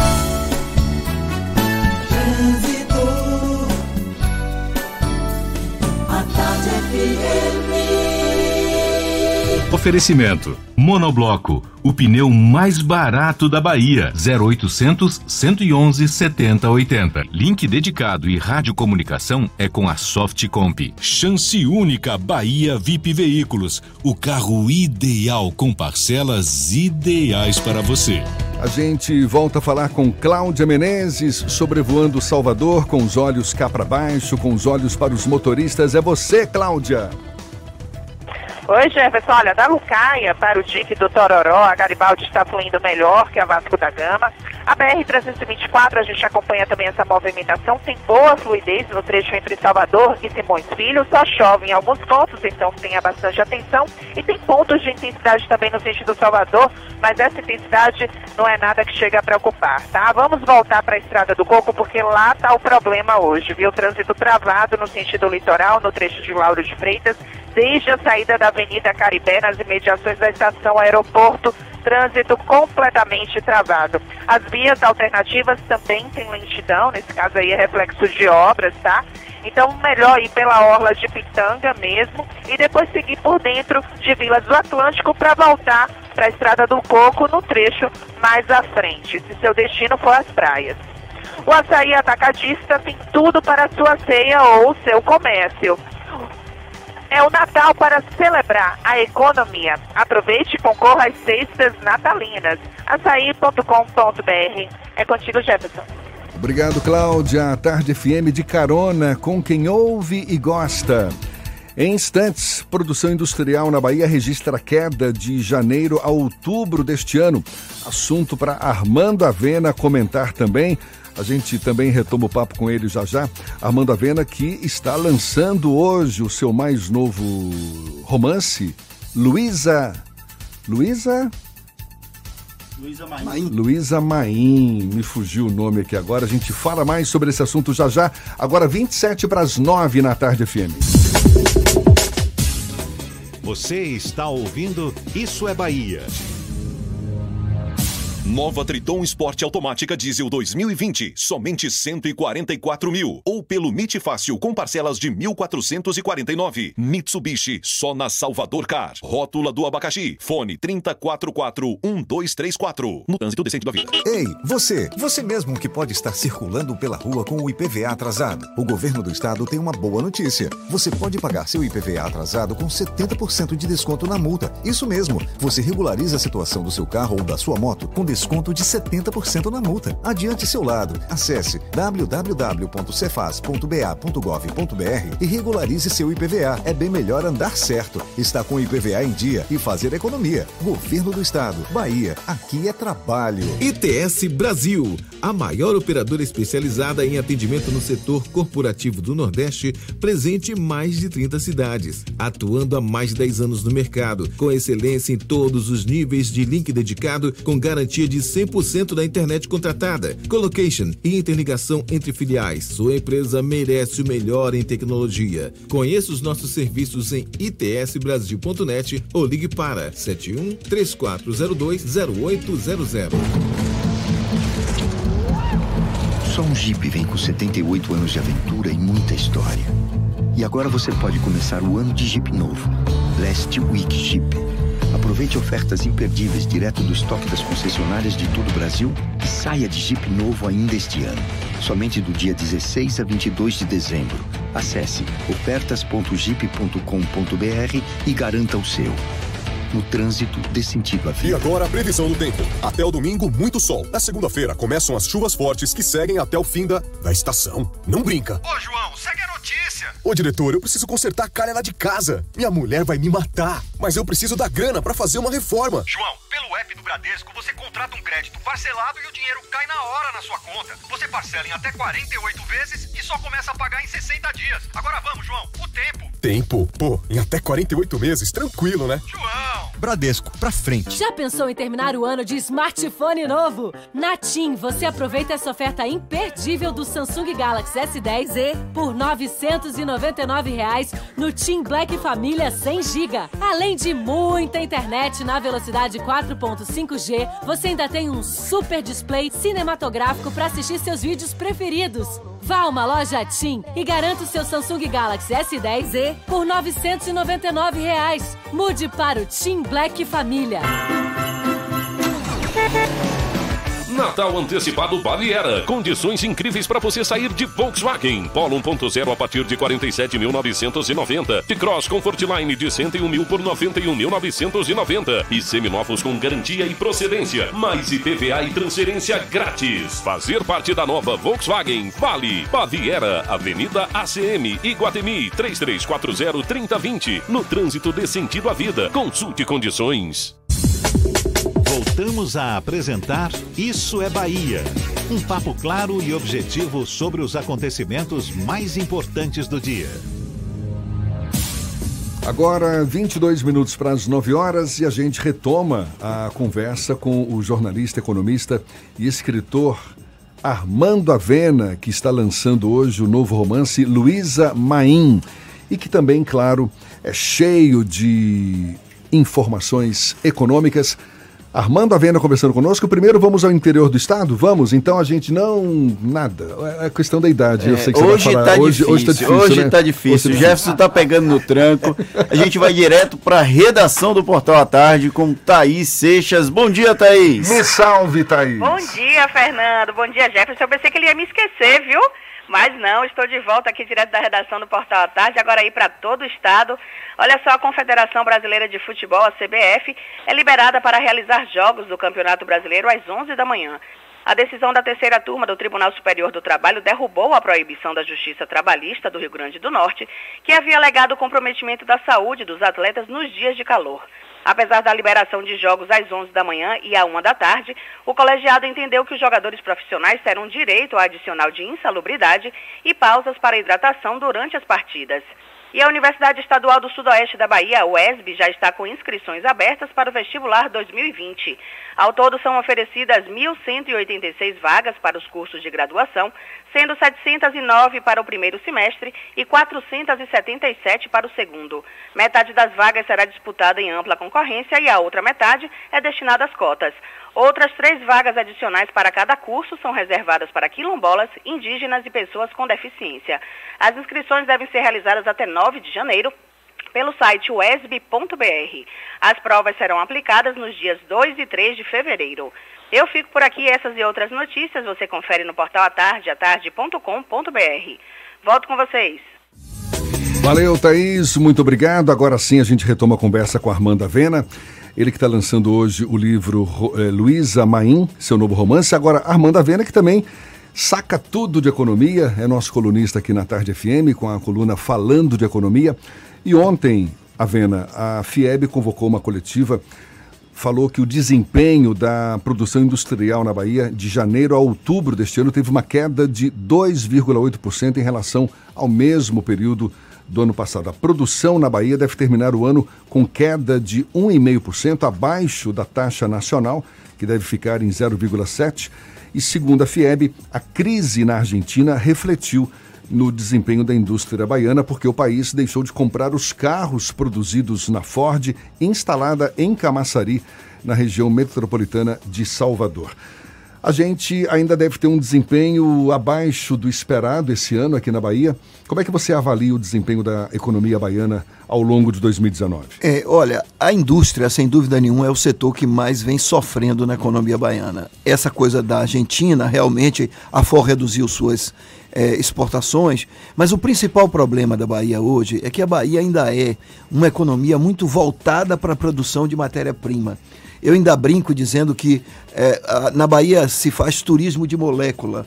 A Bahia exporta resina, exporta produtos, matérias-primas e volta tudo como bem final. Nós ainda fazemos turismo molecular. Ainda é uma economia muito voltada para a produção de matérias-primas. Agora é que ela começa a se diversificar. Mas o maior problema da indústria na Bahia, sem dúvida nenhuma, é a refinaria Landulfo Alves e a produção de petróleo porque a Petrobras está reduzindo a produção. E quase 30% do valor de transformação industrial é da Relan. Então, a economia industrial só vai se recuperar quando houver a, a, o leilão, a privatização ou novos investimentos na Relan. Eu acredito que isso vai acontecer em 2020, porque o processo já está em andamento. Agora, com relação a outros setores, Jefferson e, e, Fernando, a gente vê uma nítida tendência de recuperação. Quais setores, por exemplo? Por exemplo, a construção civil. É impressionante porque há cerca de cinco anos a construção civil vinha reduzindo seus lançamentos, tinha um estoque enorme de, de é, habitações não comercializadas e de repente, de repente não, por conta de toda a estrutura é, é, dos juros que baixaram, da melhoria da economia, hoje há lançamentos por toda parte é, em Salvador e nas cidades baianas. O setor que mais está contratando na Bahia hoje, contratando mão de obra, é a construção civil. Que historicamente, pelo menos nesses últimos anos, né, teve aquele boom no, no meio de 2014, 2015, mais ou menos, não foi? Exatamente. A partir de 2010, por aí. Teve um desaquecimento logo depois, mas a, historicamente a construção civil ela é uma impulsionadora, não é? Sem dúvida, ela começa a ampliar a parte de contratação de mão de obra, mesmo aquela que não é qualificada. Então eu acho que o primeiro impulso vem da construção civil. Mas há também outras coisas que têm ajudado a economia. Não vamos esquecer, e eu sempre digo o seguinte: não é só, é, digamos assim, mérito deste governo. O governo Temer pode ter sido um desastre sob o ponto de vista político, e realmente foi. Mas sob o ponto de vista econômico, ele reduziu a inflação de 14 para 6. Foi, começou a reduzir os juros. Então, o governo do ministro Paulo Guedes pegou uma herança bendita. Felizmente, ele manteve a política. Ele manteve e está aprofundando a política. Então, hoje, o Brasil, só para você imaginar, Jefferson, o Brasil tem a menor taxa de juros da sua história, que é uma coisa muito boa, principalmente porque estimula o investimento.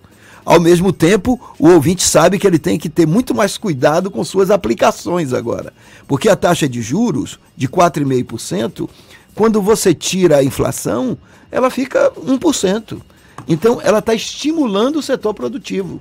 Hoje não vale a pena você botar dinheiro em poupança, em, em fundos de renda fixa. É muito melhor você ir para o setor produtivo. Você vai ganhar mais. Então, a economia, a inflação está baixa, o juro está baixo. Mercado de ações, você fala? O mercado de ações é para quem tem, é, digamos assim, Estômago, é, e estômago sangue frio. sangue frio, perfeitamente. Mas, por exemplo, quem quiser ganhar mais na, no mercado financeiro vai ter que ir ou para o mercado de ações ou vai ter que buscar investir no mercado produtivo.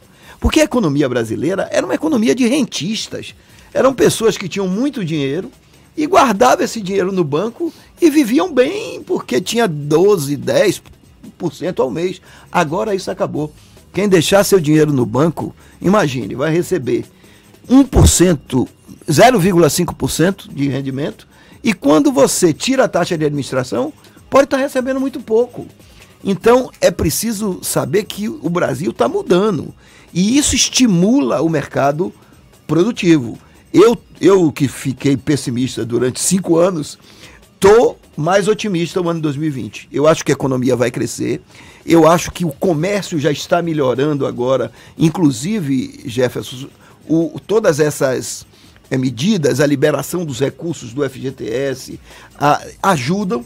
Então, eu acho que a parte econômica está bem estruturada. Me preocupa a parte política.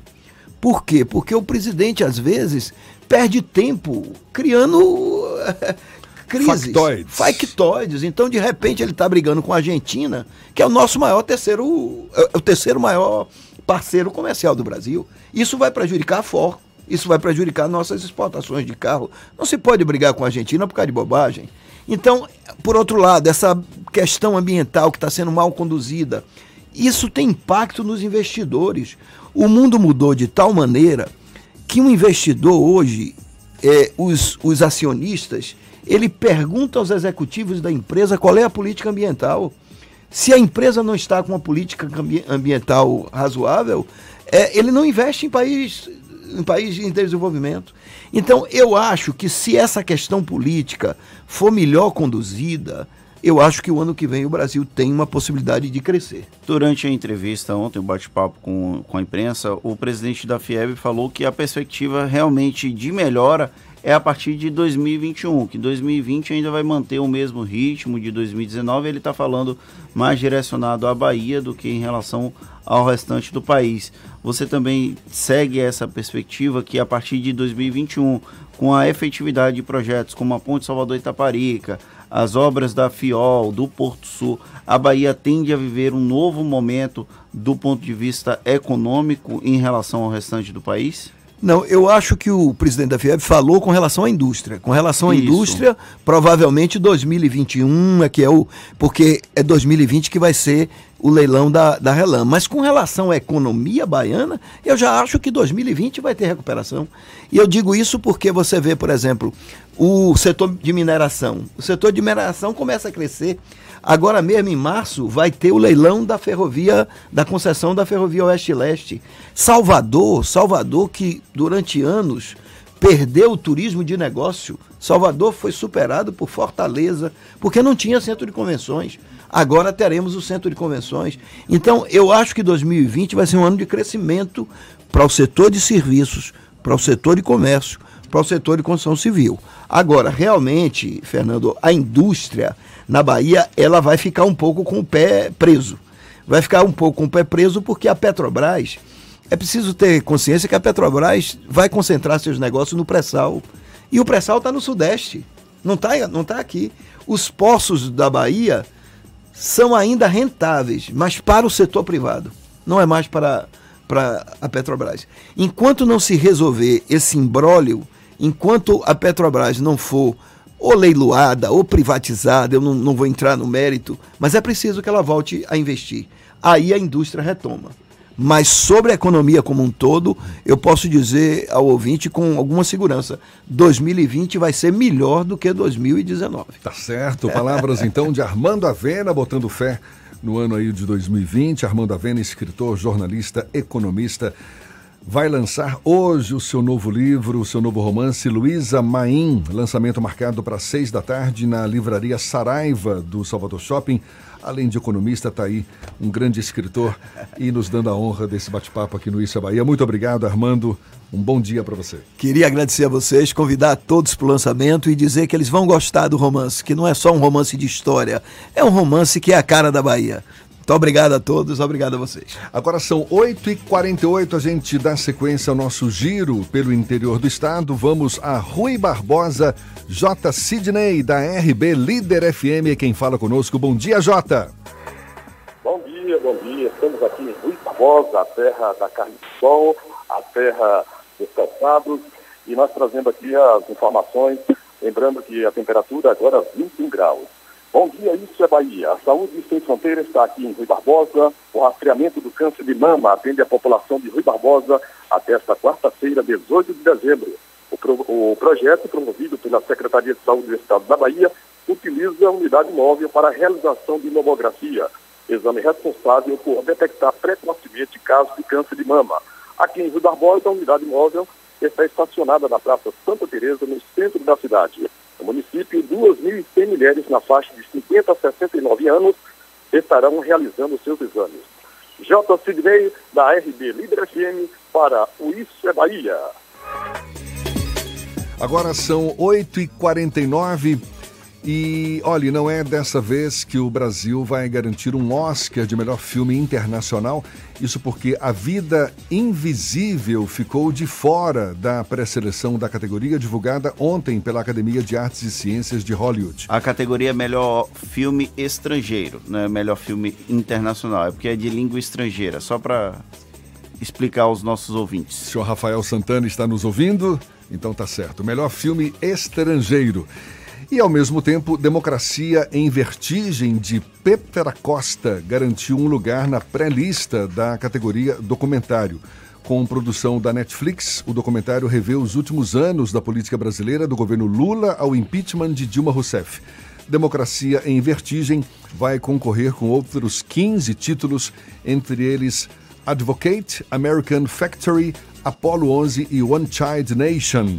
Rapaz, Agora- ele é poliglota mesmo, viu? Rapaz, um dia eu quero ser que nem Jefferson. Para não falar troglodita, né? Agora são 8h50, senhor Fernando. Vamos a Itaberaba. Vânia Karen, da Baiana FM, é quem fala conosco. Bom dia, Vânia. Bom dia, Jefferson. Bom dia, Fernando. Olha só, mulher de 28 anos ingere veneno e morre em Piritiba. Uma mulher identificada como Ediene. Ediene Mendes da Silva, de 28 anos, supostamente cometeu suicídio na madrugada desta segunda-feira, dia 16 de dezembro, no distrito do, do França, município de Piritiba, aqui na Bahia. Segundo relato de populares, a mulher se envenenou por volta da 1h30 da madrugada e não resistiu e veio a óbito. A polícia investiga o caso. Este foi o segundo suicídio registrado no município há pouco menos de 24 horas. Na manhã do último domingo, dia 15, um homem identificado como João Queiroz se enforcou e faleceu também no povoado de Sumaré. Fernando Jefferson, volto com vocês. Obrigado, Karen. Agora são 8h51. A gente falou isso mais cedo, Fernando, mas para atualizar os nossos ouvintes do interior do estado, depois que novas manchas de óleo surgiram no último domingo na praia de Subaúma, município de Entre Rios, litoral norte do estado, voluntários começaram a retirar o material e encaminhar à prefeitura. De acordo com os voluntários, o óleo parece ser antigo e tem atingido a praia e o manguezal já há algumas semanas, isso por conta do fluxo da maré. O grupo já tinha observado o reaparecimento das manchas na mesma praia há pelo menos quatro dias. E quase 25 mil pescadores profissionais artesanais da Bahia, categoria que inclui marisqueiros e catadores de caranguejo, estão recebendo auxílio emergencial. Benefício pago aos trabalhadores que tiveram as atividades suspensas após o aparecimento de manchas de óleo no litoral baiano. Os pescadores estão distribuídos em 31 cidades que tiveram registro do material poluente. O benefício é pago aos pescadores inscritos no Registro Geral da Atividade Pesqueira em situação ativa nas categorias peixes, crustáceos, molúsculos e outros moluscos. O auxílio emergencial corresponde a 1.996 reais. É por causa de Lula. Molusco. Molúsculos. É, é, é por causa do, do personagem de Bob Esponja, Lula Isso Molusco. é a idade que ainda né, não Fernando. amadureceu, não amadureceu. Fazer o quê, né? Agora, sete minutos para as nove horas, a gente conclui o nosso giro pelo interior do estado, indo a Eunápolis. Paulo Henrique, da Ativa FM, tem novidades para gente. Bom dia, Paulo. Bom dia, Jefferson. Bom dia, Fernando. Bom dia a todos. Olha, Jefferson, se a notícia de um homem completamente nu, flagrado no domingo no alto de uma árvore de Natal erguida no trevo das BR 101 com a 367 aqui em Eunápolis, despertou a atenção nas redes sociais, uma outra notícia divulgada ontem, de maior importância, foi festejada pela comunidade do vizinho município de Itabela. Itabela está a pouco mais de 28 quilômetros aqui de Eunápolis. No último censo de 2010, possuía uma população com pouco mais de 28 mil pessoas. E segundo o IBGE, ela está estimada hoje em 30.584 pessoas. E foi em julho deste ano que o município recebeu uma notícia considerada muito ruim pela comunidade. A desativação da sua comarca por parte do Tribunal de Justiça da Bahia, atendendo a uma determinação do Conselho Nacional de Justiça, proferida em setembro deste ano e cumprida em julho, como dissemos, caiu como uma ducha de água fria para as pessoas que diariamente chegavam ao Fórum Esperança Maria de Oliveira, no município vizinho. É que Itabela fazia parte do grupo de 18 comarcas de entrância inicial que foram desativadas. A Ordem dos Advogados do Brasil, Seção Bahia, deu início imediatamente a uma campanha visando a valorização da justiça de primeiro grau. A divulgação ontem, Jefferson, da notícia do ato de reversão assinada pelo presidente interino do Tribunal de Justiça da Bahia, desembargador Augusto Lima Bispo, e pelos corregedores Lisbeth Teixeira e Salomão Rezedá, foi bastante festejada por toda a comunidade. Um verdadeiro presente de Natal, porque esse ato de reversão representa menos transtornos para todos que não mais precisarão do deslocamento para Eunápolis. Eu conversei ontem com o advogado Alex Ornelas. Ele foi presidente da OAB Subseção Eunápolis no período 2016-2018 e atualmente ele é conselheiro estadual da OAB Bahia. Ele me assegurou que a decisão do presidente do Tribunal de Justiça da Bahia na reversão do plano de desativação de 18 comarcas do interior do estado, especialmente de Tabela, que pertence à base territorial da subseção Eunápolis, foi bastante acertada. Segundo Ornelas, o plano de desativação, além de afronta manifesta ao texto constitucional com restrição da garantia constitucional de acesso à justiça, também representa um verdadeiro retrocesso no campo social. Para o conselheiro Ornelas, essa restrição de acesso à justiça, ela fragiliza os pilares do Estado democrático de direito. O que se precisa, segundo ele, é de uma justiça com acesso amplo e que cumpra efetivamente a sua função institucional de assegurar uma prestação jurisdicional eficiente. E você me perdoe, Jefferson, para não perder a inspiração como disse certa vez o pai da luta pelos direitos civis nos Estados Unidos, pastor Martin Luther King, a injustiça num lugar qualquer é uma ameaça à justiça em todo lugar. A comunidade itabelense agradece pelo retorno da justiça à sua casa, o Fórum Esperança Maria de Oliveira. Do estúdio da Rádio Ativa FM em Onápolis, Paulo Henrique, para o programa Isso é Bahia. Um grande abraço a todos. Maravilha, Paulo. Agora 8h56 e olha, o Bahia está renovando o elenco para a temporada 2020. Prova disso é o meia atacante Fecim, de 20 anos, que pertence ao Corinthians e chega por empréstimo até o fim do ano que vem. Cria das divisões de base do ABC do Rio Grande do Norte, Fecim ganhou destaque pelo time potiguar em 2018 o bom desempenho fez com que ele fosse levado ao Corinthians. Na época, o time paulista pagou 2 milhões de reais pelo jogador. Além dele, o Bahia já fechou com o meia Daniel, que estava no Fluminense, e o atacante Regis da Chapecoense. Assim como o Bahia, os times do interior também estão reforçando o elenco de olho na temporada 2020. A equipe do Olímpia anunciou ontem o empréstimo do lateral direito Lê para a Juazeirense. Em publicação feita nas redes sociais, a equipe Alves Celeste revelou que o jogador segue para Cancão de Fogo até o fim do Campeonato Baiano do ano que vem. Nesta temporada, Lei iniciou a temporada na equipe do Manaus FC, onde atuou pelo Amazonense e na Série D. Lembrando que hoje quem curte futebol tem uma oportunidade boa de secar o Flamengo a partir de 12h30 da manhã. Os flamenguistas aqui da, do estúdio estão em desespero, mas hoje tem a estreia do Flamengo do Mundial Interclubes. Maravilha! Acabou, Fernando! Encerramos mais um Isso é Bahia. Muito obrigado a todo mundo pela companhia. Voltamos amanhã às 7 da manhã para Salvador e região metropolitana. E a partir das 8 para todo o estado. Um grande abraço. Nos vemos amanhã. A semana está só começando, hoje ainda é terça-feira, amarre as calças, tem muito chão pela frente. Amanhã tem mais. A partir das 7 horas, muito obrigado pela companhia, pela parceria, pela confiança. Tchau, tchau. Aproveite bem o dia. Tchau, tchau. Tchau, tchau.